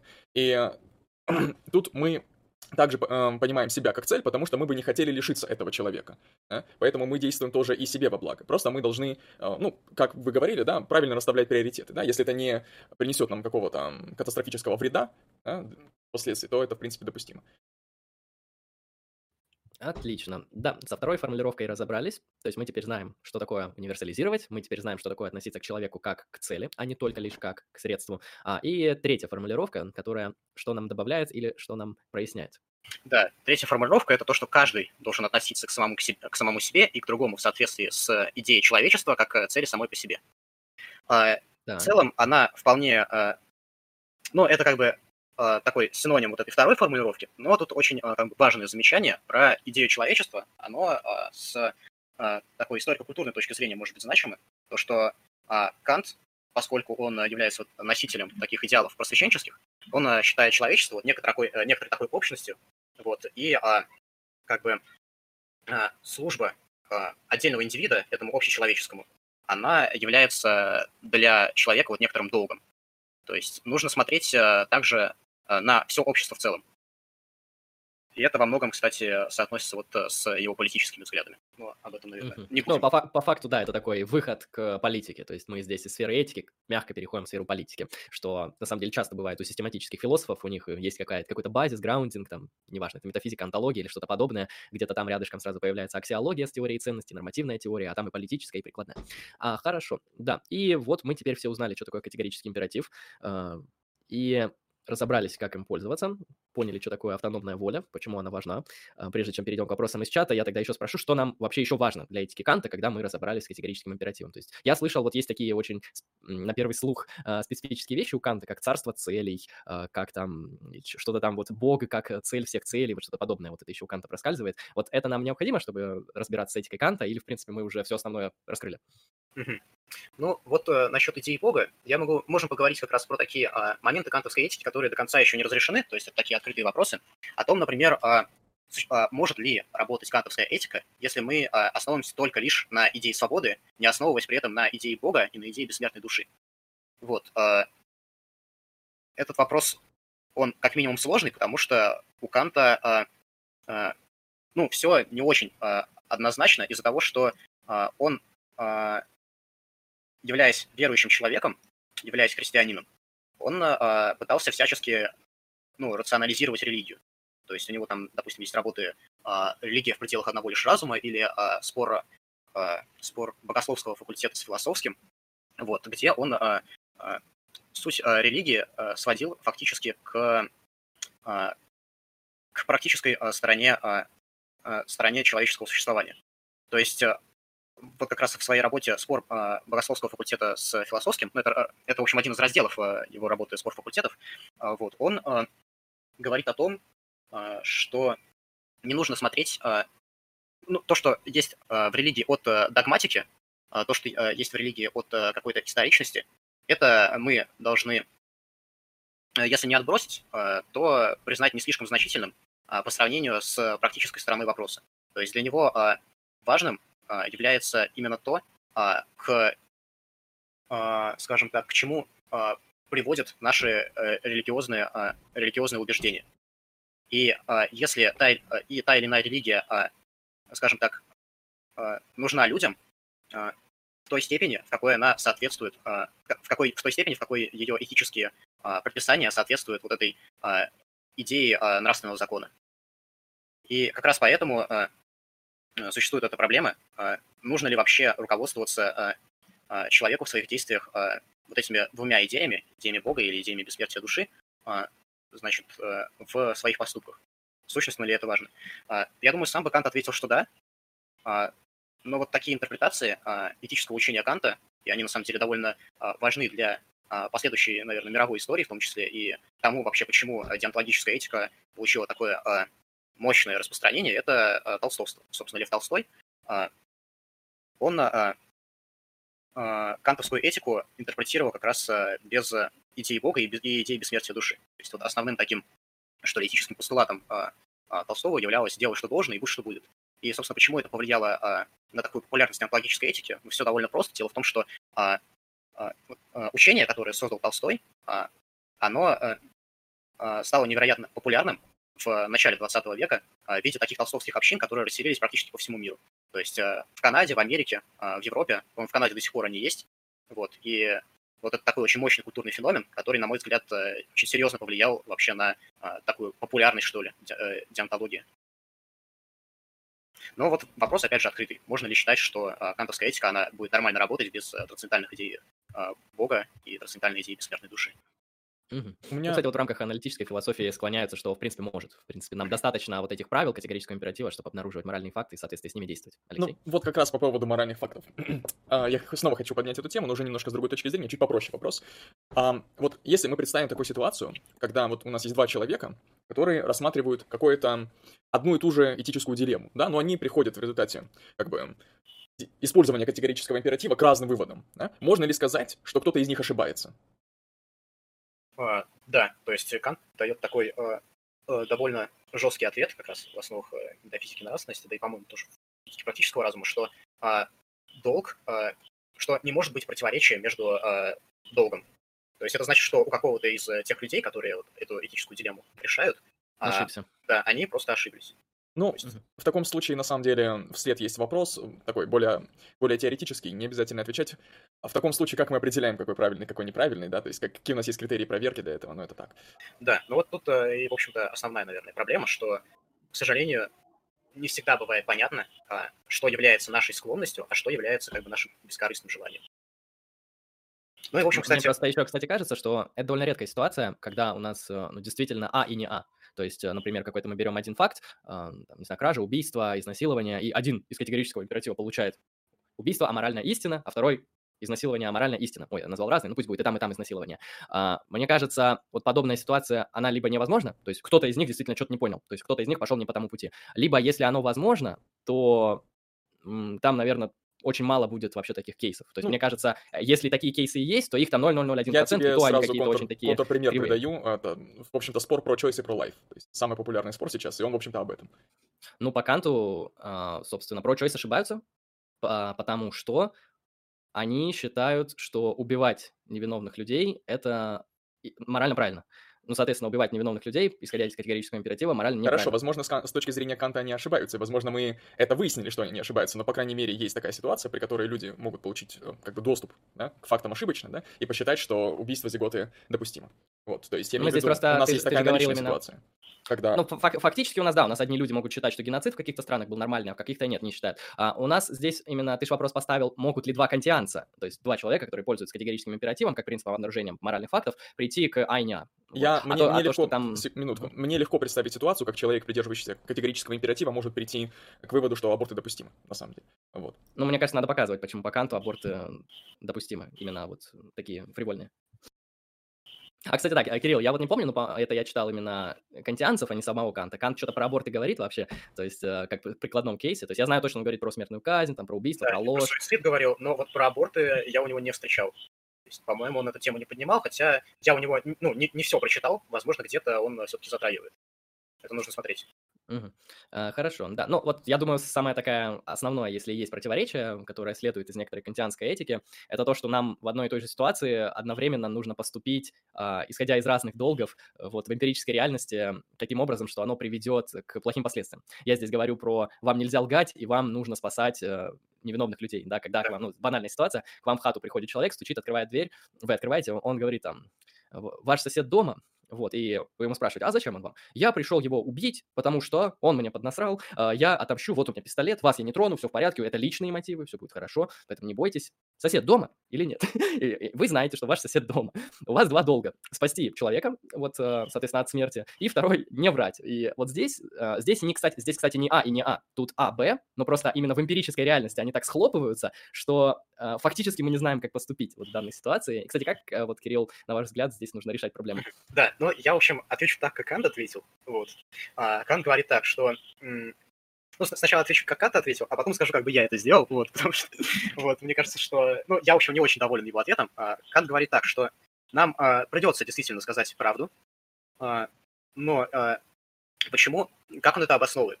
Помимо того, что а, у нас есть категорический императив, что еще очень важно, а, если мы, а, солгав, а, сказали, что а, наш сосед не дома, и потом этот убийца берет и уходит на улицу.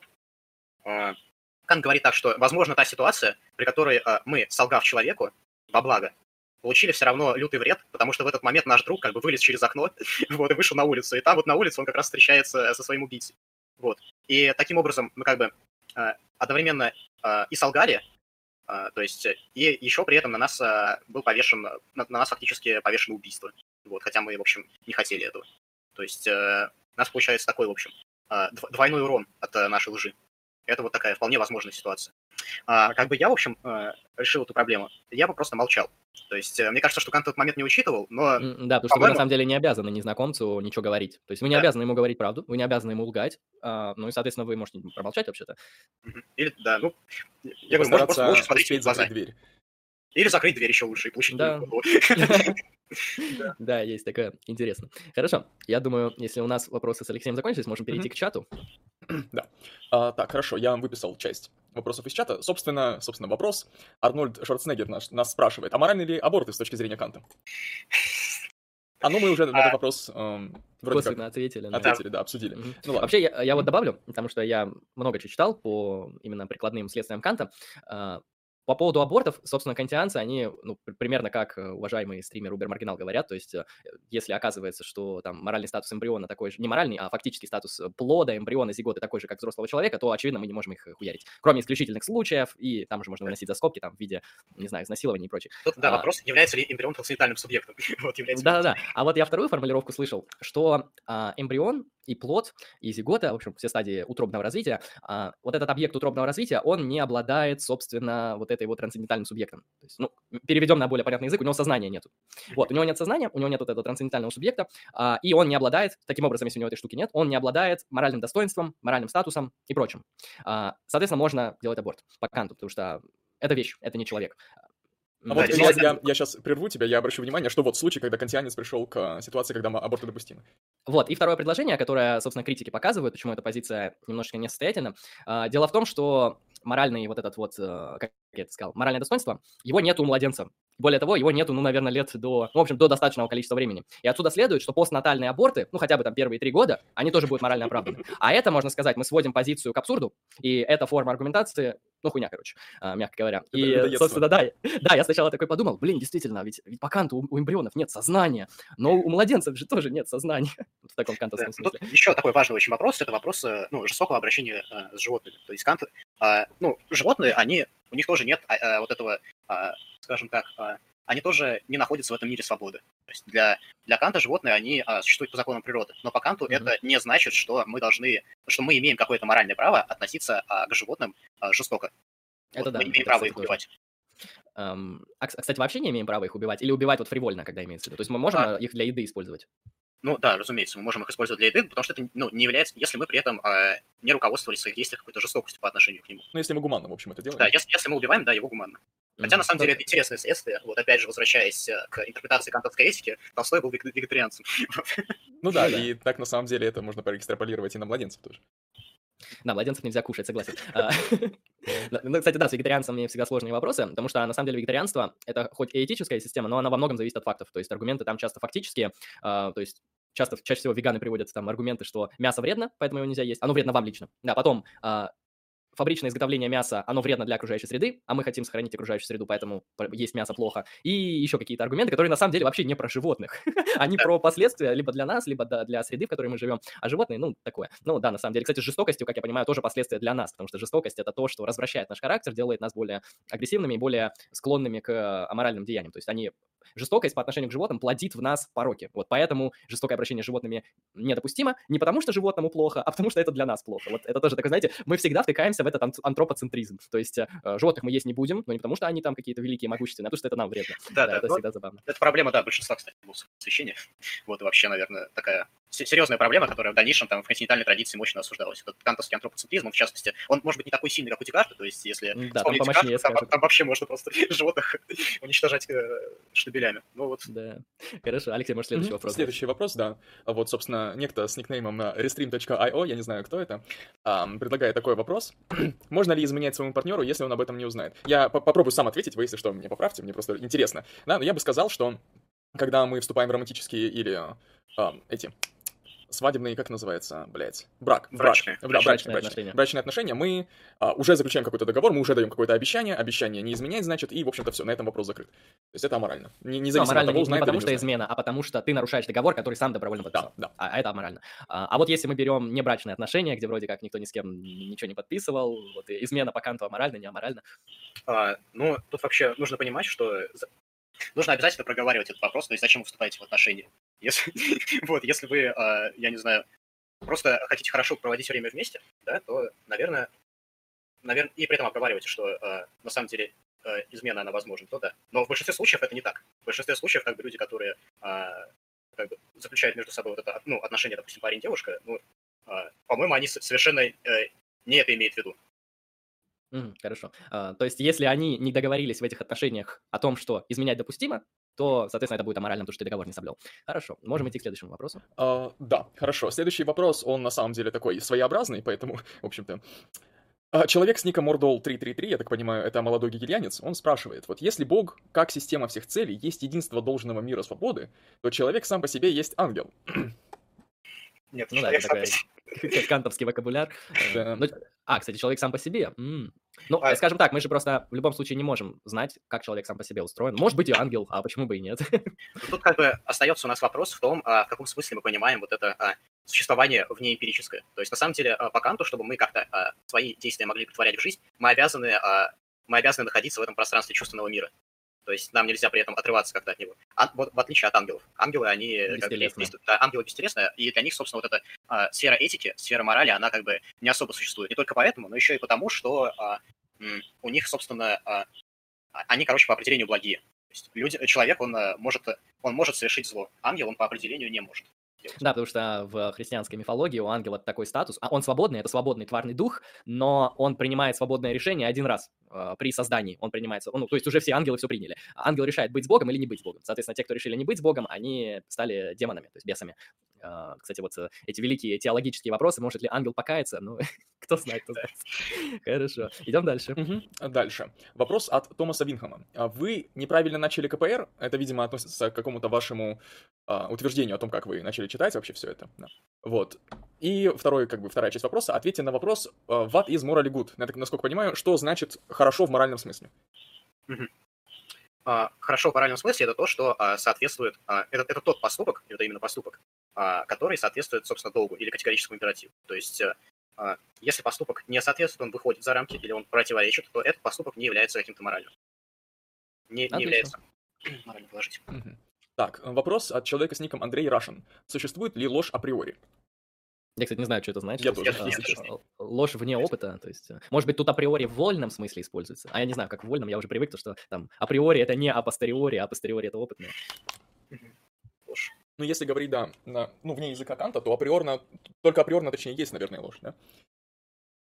Не знаю, ты меня в ступор ввел этот вопрос. Я тоже, я... да. Лучше проясни человека, который да. задал этот вопрос, э, что ты имел в виду, и мы переспросим, когда дойдем. Так. Идем дальше. А, Стас Ваулин, правда ли, что у меланхоличного человека от рождения стремление жить жизнь весело и легко, и это априорная ложь самому себе? Сори за шуе вопрос, но мне интересно.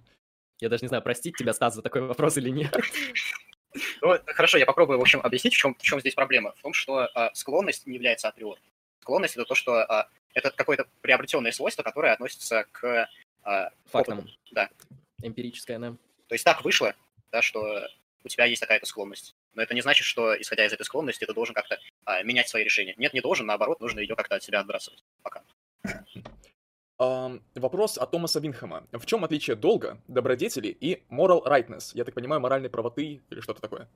Моральной Правильности. правильности. Ну, в общем, мора- моральной истины. Я, я- попытаюсь кратко сказать за добродетель, потому что долг — это то, что мы получаем с помощью разума априорными методами исследования, рациональными, и узнаем, что нам должно делать, что нельзя, э, в соответствии с принципами вот этим непротиворечия и интуитивной достоверности.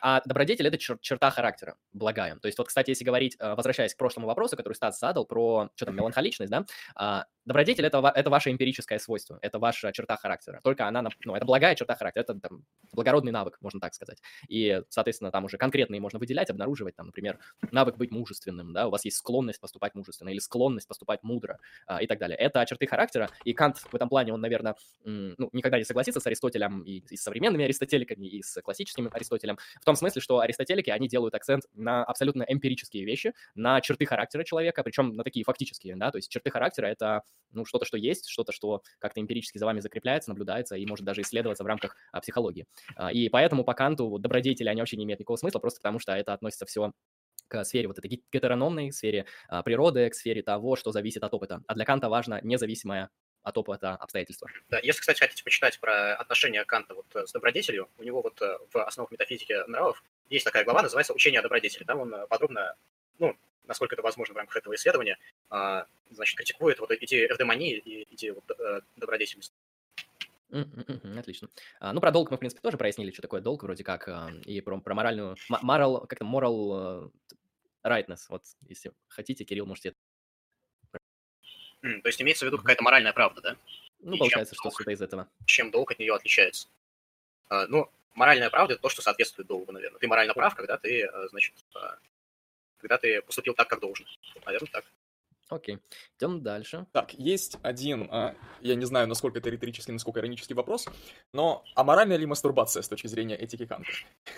А, да, потому что, ну, как сам Кант это объясняет, ты становишься, а, ты, короче, а, как бы сказать, ты с- не свергаешь себя состояние а, такого homo nomim, превращаешься в животное, потакая вот только своим а, низменным желанием. Наверное, Ну, э, да, это если сказать обывателям, ты себя развращаешь. То есть э, мастурбация, она тебя сексуально развращает. Ну, так же, как и там постоянные походы к там, проституткам, постоянный какой-то неумеренный секс, э, даже с женой там и так далее. То есть это просто тебя развращает как человека. А вот вкусно кушать, я не знаю, слушать музыку. Э, Это да, это отдельно. Ну да, вот, интересно, действительно интересно. Ну, мне, кстати, кажется, насчет вкусно кушать и музыка – это сфера гипотетических императивов. То есть, э, если ты не хочешь потолстеть, то ешь, ешь аккуратно. Не, ну вкусная еда, она что же развращает так-то? Она вкусная, она приятная. И Я, почему... я просто думаю, это не, не относится к сфере этики. То Я есть, думаю, можешь, скажем можешь есть, можешь не есть. Уже вот обжорство, мне кажется, оно Ну, уже является ну да. чем-то морально негативным. Вот насчет э, слушать хорошую музыку, наверное, тут э, имеет смысл уже говорить об э, эстетических предпочтениях. То есть Ну, э, это это уже естественно, следующая часть, да, часть такой критики способности суждения. Слушать Моргенштерна – это как по канту. По канту это прекрасно, но это потом. Хорошо, идем дальше. Да. Вопрос от Попен Ршойяб. А что такое человек до Канта? Сори, если уже говорили, я только подошел. А, Ну, мы говорили об этом действительно в начале, вот когда мы говорили о гносеологии, кажется. Да, и вообще что говорили про, про просвещение, да. Кант, это, как и для любых философов просвещения, человек – это человек вообще, в той мере, в которой он а, является а, познающим и нравственным субъектом. То есть это вот некоторое такое максимально общее а, для, Абстрактная такая, для да, всех остальных концепция. субъектов.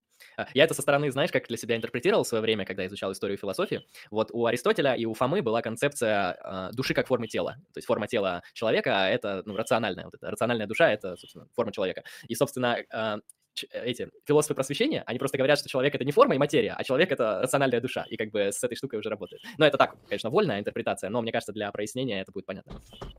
Так, ну и последний вопрос, по крайней мере, из моего списка. Томас Винхам. Каково обоснование императива? Это же не пропозиция. Имеется, наверное, в виду, как он выводится, как он обосновывается, типа, почему он, вот. Но он это делает через вот это различие автономной и гетерономной воли. Да, то есть как, как должно быть устроено правило, по которому, э, по которому ты поступаешь э, э, нравственно, если ты хочешь, чтобы твои поступки э, были бескорыстными, вот, наверное, так. И единственным ответом как бы, на этот вопрос является вот э, категорический императив, ну, в трех своих формулировках. Может быть, не единственные, но альтернативы не было предложено, скажем Ну, в общем, так. Кант говорил, что именно категорический императив это единственное. Ну, я согласен, что, конечно, э, мне кажется, он это слишком смело сказал, что ли. Вот, мне кажется, что, возможно, возможно, есть еще какие-то формулировки, и, возможно, есть еще какие-то ответы, но они плохо соотносятся именно с тем, что Кант имел в виду. Да, да, думаю так. Так, ну так как вопросы закончились, можно еще какие-нибудь несколько вопросов прикладного характера задать. Вот, эм, Кирилл, какой прикладной кейс через призму категорического императива вы бы хотели рассмотреть? То есть, э, не знаю, убийства, кражи, может быть, какие-то вещи наподобие, может ли государство нам запрещать э, водить машину выше определенной скорости на определенной дороге? Может ли государство обязать нас пристегиваться вот и так далее? Да, это интересный вопрос. Он, кстати, очень, очень хорошо совпадает с собственно, с политической теорией Канта.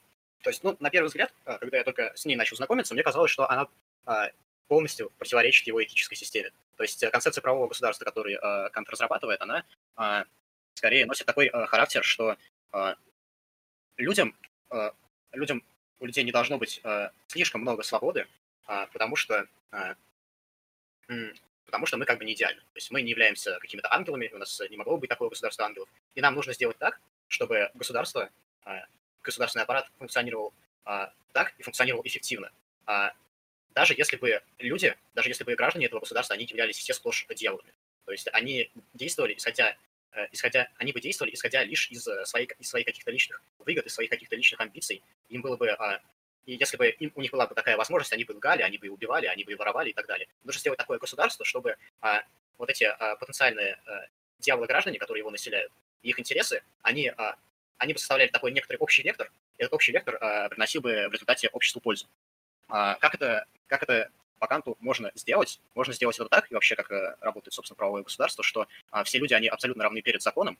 И второй момент – это то, что мы, мы соблюдаем некоторую форму общую, которую совершенно невозможно разрушить. То есть каждый элемент структуры, вне зависимости от своих каких-то личных качеств, вне зависимости от каких-то личных наклонностей, а в этой структуре государства должен действовать именно так или иначе. Ну, какой пример есть? Например, у нас есть э, судья, которому, ну, хотелось бы очень э, взять взяточку там от, от какого-то э, от какого-то человека, который э, богатый. Вот. И ну, невероятно хочется. И понятно, что этот судья, он бы э, в, не в правовом государстве, у него бы это получилось сделать. То есть он бы взял взятку и, ну, и совершенно безнаказанно бы смог посадить там невиновного человека. Вот правом государстве такая ситуация невозможна, то есть, а, а, потому что в нем существуют механизмы а, принуждения, и именно такого принуждения, которое не позволяет человеку, пусть он даже ну, самый плохой, самый, самый отвратительный вообще, не позволяет ему совершить этот плохой поступок.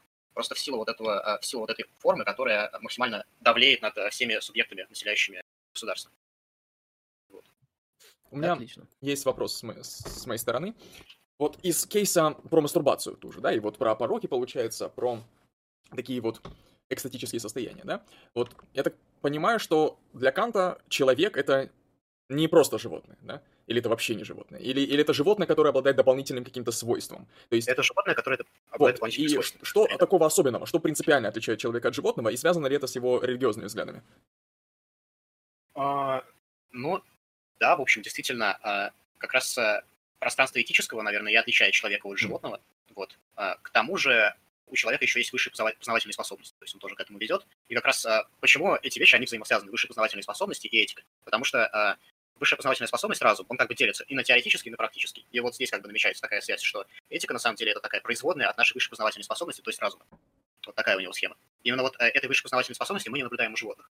У них может быть вот это ощущение пространства и времени, Возможно даже, хотя я на самом деле не уверен, мне кажется, Кант вряд ли согласился с тем, что у животных есть рассудок, но мне кажется, что вот все-таки у каких-то есть, особенно у приматов, по крайней мере. Ворон. Да, у ворон. Рассудок это у нас способность а, формулировать понятия или что именно? А, рассудок, а, ну, скажем так, сета категорий, по крайней мере, каких-то, наверное, может быть, хотя это сложно сказать. Во всяком случае, некоторые животные, они а, способны, а, а, способны, так скажем, понимать закономерности. То есть у нас есть эксперименты, mm-hmm. которые а, говорят о наличии у животных а, а, такого зачаточного вида а, причинности. То есть, ну, Кант бы сказал, что ну, точно животные в понятиях они не могут мыслить, они их не могут а, как бы а, создавать даже. Вот. Но мне кажется, что все-таки сложнее, и тут а, дело, наверное, даже не в языке, и а, тут еще вопрос да, в том, а, можно ли именно так определять рассудок, то есть как способность а, создавать понятия. Можем ли мы, допустим, а, без, а, без создания понятий, а, а, скажем так, а, понимать, что такое причинность? Ну, Как животные, по крайней мере, могут демонстрировать наблюдение, фу, э, поведение, которое мы можем интерпретировать как понимание причинности, да, вот та же, например, ворона, которая, вот как Андрей пример приводил на прошлых стримах, которая берет орешек, она его разгрызть сама не может, она подлетает его и бросает об землю, он падает и разбивается. Так она кушает. Да. Да, да. Ну, в принципе, да, вот этот кейс с животными, их э, часто анализируют в современной философии. Э, Я бы сказал так, мне кажется, если бы это во время Канта все было, он бы ответил следующим образом, потому что у нас есть исследования, которые показывают, что некоторые зачатки морали есть у некоторых животных, да, там, у приматов, а, там, в виде милосердия, в виде понимания того, что такое справедливость, в виде понимания, ну, там, с, с ложью сложно, но что-то подобное есть. И Кант бы, я думаю, ответил, что у них есть, наверное, зачатки, а если бы у них было все так же, как у нас, то мы просто их бы признали э, вот этими рациональными трансцендентальными агентами. Потому что я, насколько помню, Кант, он, когда говорит про человечество, он, в принципе, также и часто говорит про вот эту свою трансцендентальную структуру, что она может быть не только у человека. То есть мы Да. можем сказать, что она может быть у инопланетянина, э, который вообще другого вида, но по физиологии вот может такими способностями обладать. Она может быть у, может быть, механизма, хотя, мне кажется, Кант бы э, не очень хорошо бы воспринял наделение трансцендентальными способностями машины и так далее. Но я думаю, просто этот вопрос решится так, то, что если мы увидим, что у животных какая-то штука такая есть, то, ну да, действительно у них есть. Просто в другой степени, чем у нас. Действительно. Притом, еще очень интересную тему затронули. На самом деле, еще а, некоторые люди, они могут перестать быть трансцендентальными субъектами. То есть э, у Да, них может да. потеряться вот это свойство, там, понимание пространства и времени, понимание, ну, возможность э, подводить, э, а, подводить ощущения под категории, это все тоже может как бы, измениться. Ну да. Оно, да, зависит от работы физиологии. Ну и к А, тому же такие отлично. явления могут наступать временно, да, в результате каких-то, я не знаю, болезней или других состояний. А вот я хочу продолжить немножко вопрос, вот касательно различий, да, принципиальных человека и животного, как таким образом а, мы выводим аморальность мастурбации. Вот, я могу предположить, что это как- как-то связано с третьей формулировкой категорического императива, да, а об интересах человечества или что-то такое. Оно связано с уважением к самому себе, вот а, в плане того, что ты тоже должен рассматривать себя как цель. И вот э, это рассмотрение себя как цель, оно не соотносится вот э, с этим примером. Просто а, мастурбация чаще всего, она рассматривает тебя только лишь как средство. А, Вот. А, То есть это такая практика, которая лишает тебя человеческого достоинства. Я Я думаю, Кант бы точно понимаю. так же ответил про, а, про наркотики. То есть почему нельзя колоть наркотики, даже если они примерно безвредные? Про Потому что они лиш- Ну да, то есть они, потому что они лишают тебя человеческого достоинства. То есть ты поступаешь аморально. Я случае. не совсем понимаю, почему при мастурбации мы себя воспринимаем как средство, если как бы мастурбация имеет как бы цель некоторую, вполне определенную. Вот. Да, но тут вопрос в том, какая это цель, собственно. Просто а, а, а, этика, а, этика не, не должна соотноситься вот а, с такими категориями, как приятное и неприятное. Но может быть тогда это вообще не этический вопрос? А, ну, Ну, по как- Канту скорее наоборот, потому что приятное и неприятное это как раз-таки сфера вот этих вот э, гетерономной воли, сфера природы. А как раз-таки этика, она про вот абстрактные вещи. Я не понял, э, к чему был этот ответ, если честно. Можешь, пожалуйста, чуть под- поконкретнее прояснить? Ну, я имел в виду, что я имел в виду-то, А, что этот кейс, он является или нет, или... Я пока не понял, пока пусть Кирилл скажет, поэтому я, я сейчас сам свою мысль проясню. Ну, тут вопрос именно в том, что а, ты на некоторое время вводишь себя в состояние такого а, не совсем рационального агента. То есть ты по собственному желанию вводишь себя в состояние близкое, допустим, а, к гневу, близкое к страху, близкое к алкогольному опьянению, а, к таким вещам, которые э, на некоторое время могут лишить, ну, лишают тебя даже субъектности. То есть, вот, наверное, так бы я ответил. Эм, это плохо, да, вот когда мы вводим себя в состояние, даже временно, непродолжительно. Да. Я понял. То есть всякие экстатические состояния, употребление наркотиков, алкоголя, магические практики. ам, Я понял, я понял. Ну да, по Канту вот э, это все, получается, выбивает нас из вот этого м, рационалистического, можно сказать, Да, ну, это самом способности. Да, да, да, то есть мы должны быть в каком смысле вот непоколебимы ко всему этому. И в этом плане, да, оно немножко отдает христианство, но на самом деле стоицизмом. Вот, ну и появился вопрос все-таки от Томаса Винхама, а, более-менее содержательный. Вот, а, я зачитаю буквально. КЧР. Точка. Что делает трансцендентальность... Или, короче, транс... трансценди... Блять, ёб твою... Извините. Трансцендентальность. Э, Нет, сейчас. Трансцендентальная Не-не-не, вот, вот, вот. Что делает трансцендентальную философию осмысленной? Вот, потому что там формулировка ебан... ебловата, если честно. Что есть трансцендентальный аргумент? Чем занято Гаспарян? Стоп, Подожди, последнее предложение. Чем занято Гаспарян? Ну, это, это философская российская. Я, я- я знаю, я знаю, да. Вот а, все, я понял, я понял, интересует, да, да, да, да. Точно, точно. Хорошо. Что делает трансцендентальную философию осмысленной? Ну, тут имеется... Тут вообще, на самом деле, Томас, нужно прояснить, что имеешь в виду, Что- когда говоришь да. То есть, а, понимаем ли мы, что говорит Кант? Ну да, он проясняет, что такое трансцендентальный субъект, он показывает, как это все работает. Это даже эмпирически можно как-то там наблюдать, вот эти наши способности форми- форму- а, иметь пространство и время, иметь причинность, они даже могут эм- экспериментальной фило- психологией исследоваться. То есть, в принципе, оно, если говорить об осмысленности, осмысленно. Я вот почему мне такие затруднения вызвало произнести это, потому что Томас Винхам написал словосочетание трансцендентальную философию вот в следующем виде. Трансценденталь-F. Как бы все. Больше там А, ничего не было. все, я понял. А, Вот. Да, А он, он написал, он говорит, он говорит осмысленное как истинное либо ложное. То есть э, как мы Ага. можем фальсифицировать трансцендентальную философию Канта. Все, я понял. А, Критерий фальсификации это не про, не про трансцендентальную философию. То есть мы можем просто за- занять позицию там наивного реализма и, ну, внешнюю, собственно, по отношению к кантовской системе и сказать, нет, это не, это не так, все. И, э, и- и нич- ничего вам никто не сделает. М, То есть это, это, это вопрос такой исключительно принятия той или иной аксиоматики или непринятия. Вот так. Так, ну что вы там еще что-то в чате написали, или мы будем заканчивать? Так. А, кстати, получается, и не только мастурбация, вот как мы сказали, там наркотики, вот э, алкоголь. Да-да-да, э. Сигареты тоже, да. А вот, кстати, а, я когда ходил в качалку, я замечал, что там на самом деле измененное состояние сознания после тренировки, такой прям лютый кайф, а, прям хорошо себя чувствуешь. И, а вот Кант бы запретил качалку, Но это не экстатическое состояние, согласись. это, это просто- пиздец экстатическое, потому что... Ну, ты ж не теряешь а, ну, ска- скажем так, если сигареты экстатическое состояние и алкоголь, то качалка тем более.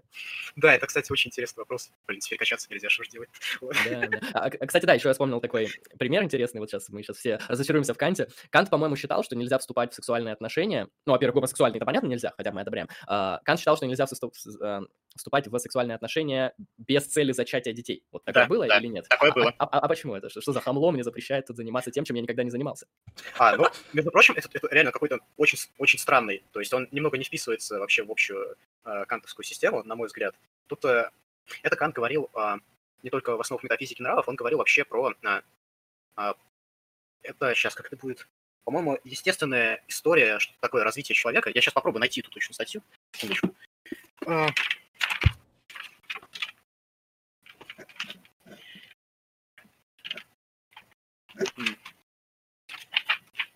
Так, во-первых, это, наверное, а, идея всеобщей истории во всемирной... Хотя нет, тоже, наверное, не то. Вот, предполагаемое начало человеческой истории. Вот он а, как бы а, считает, что...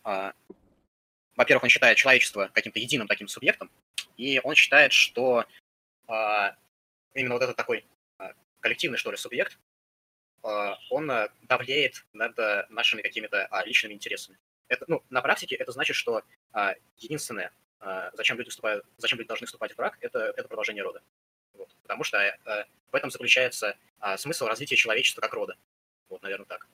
У него здесь аргумент похож на томизм, на томистский аргумент, потому что Фома говорит, что естественный закон а, наш вид человеческий регулирует так, ну, естественный закон — это то, как мы функционируем как люди.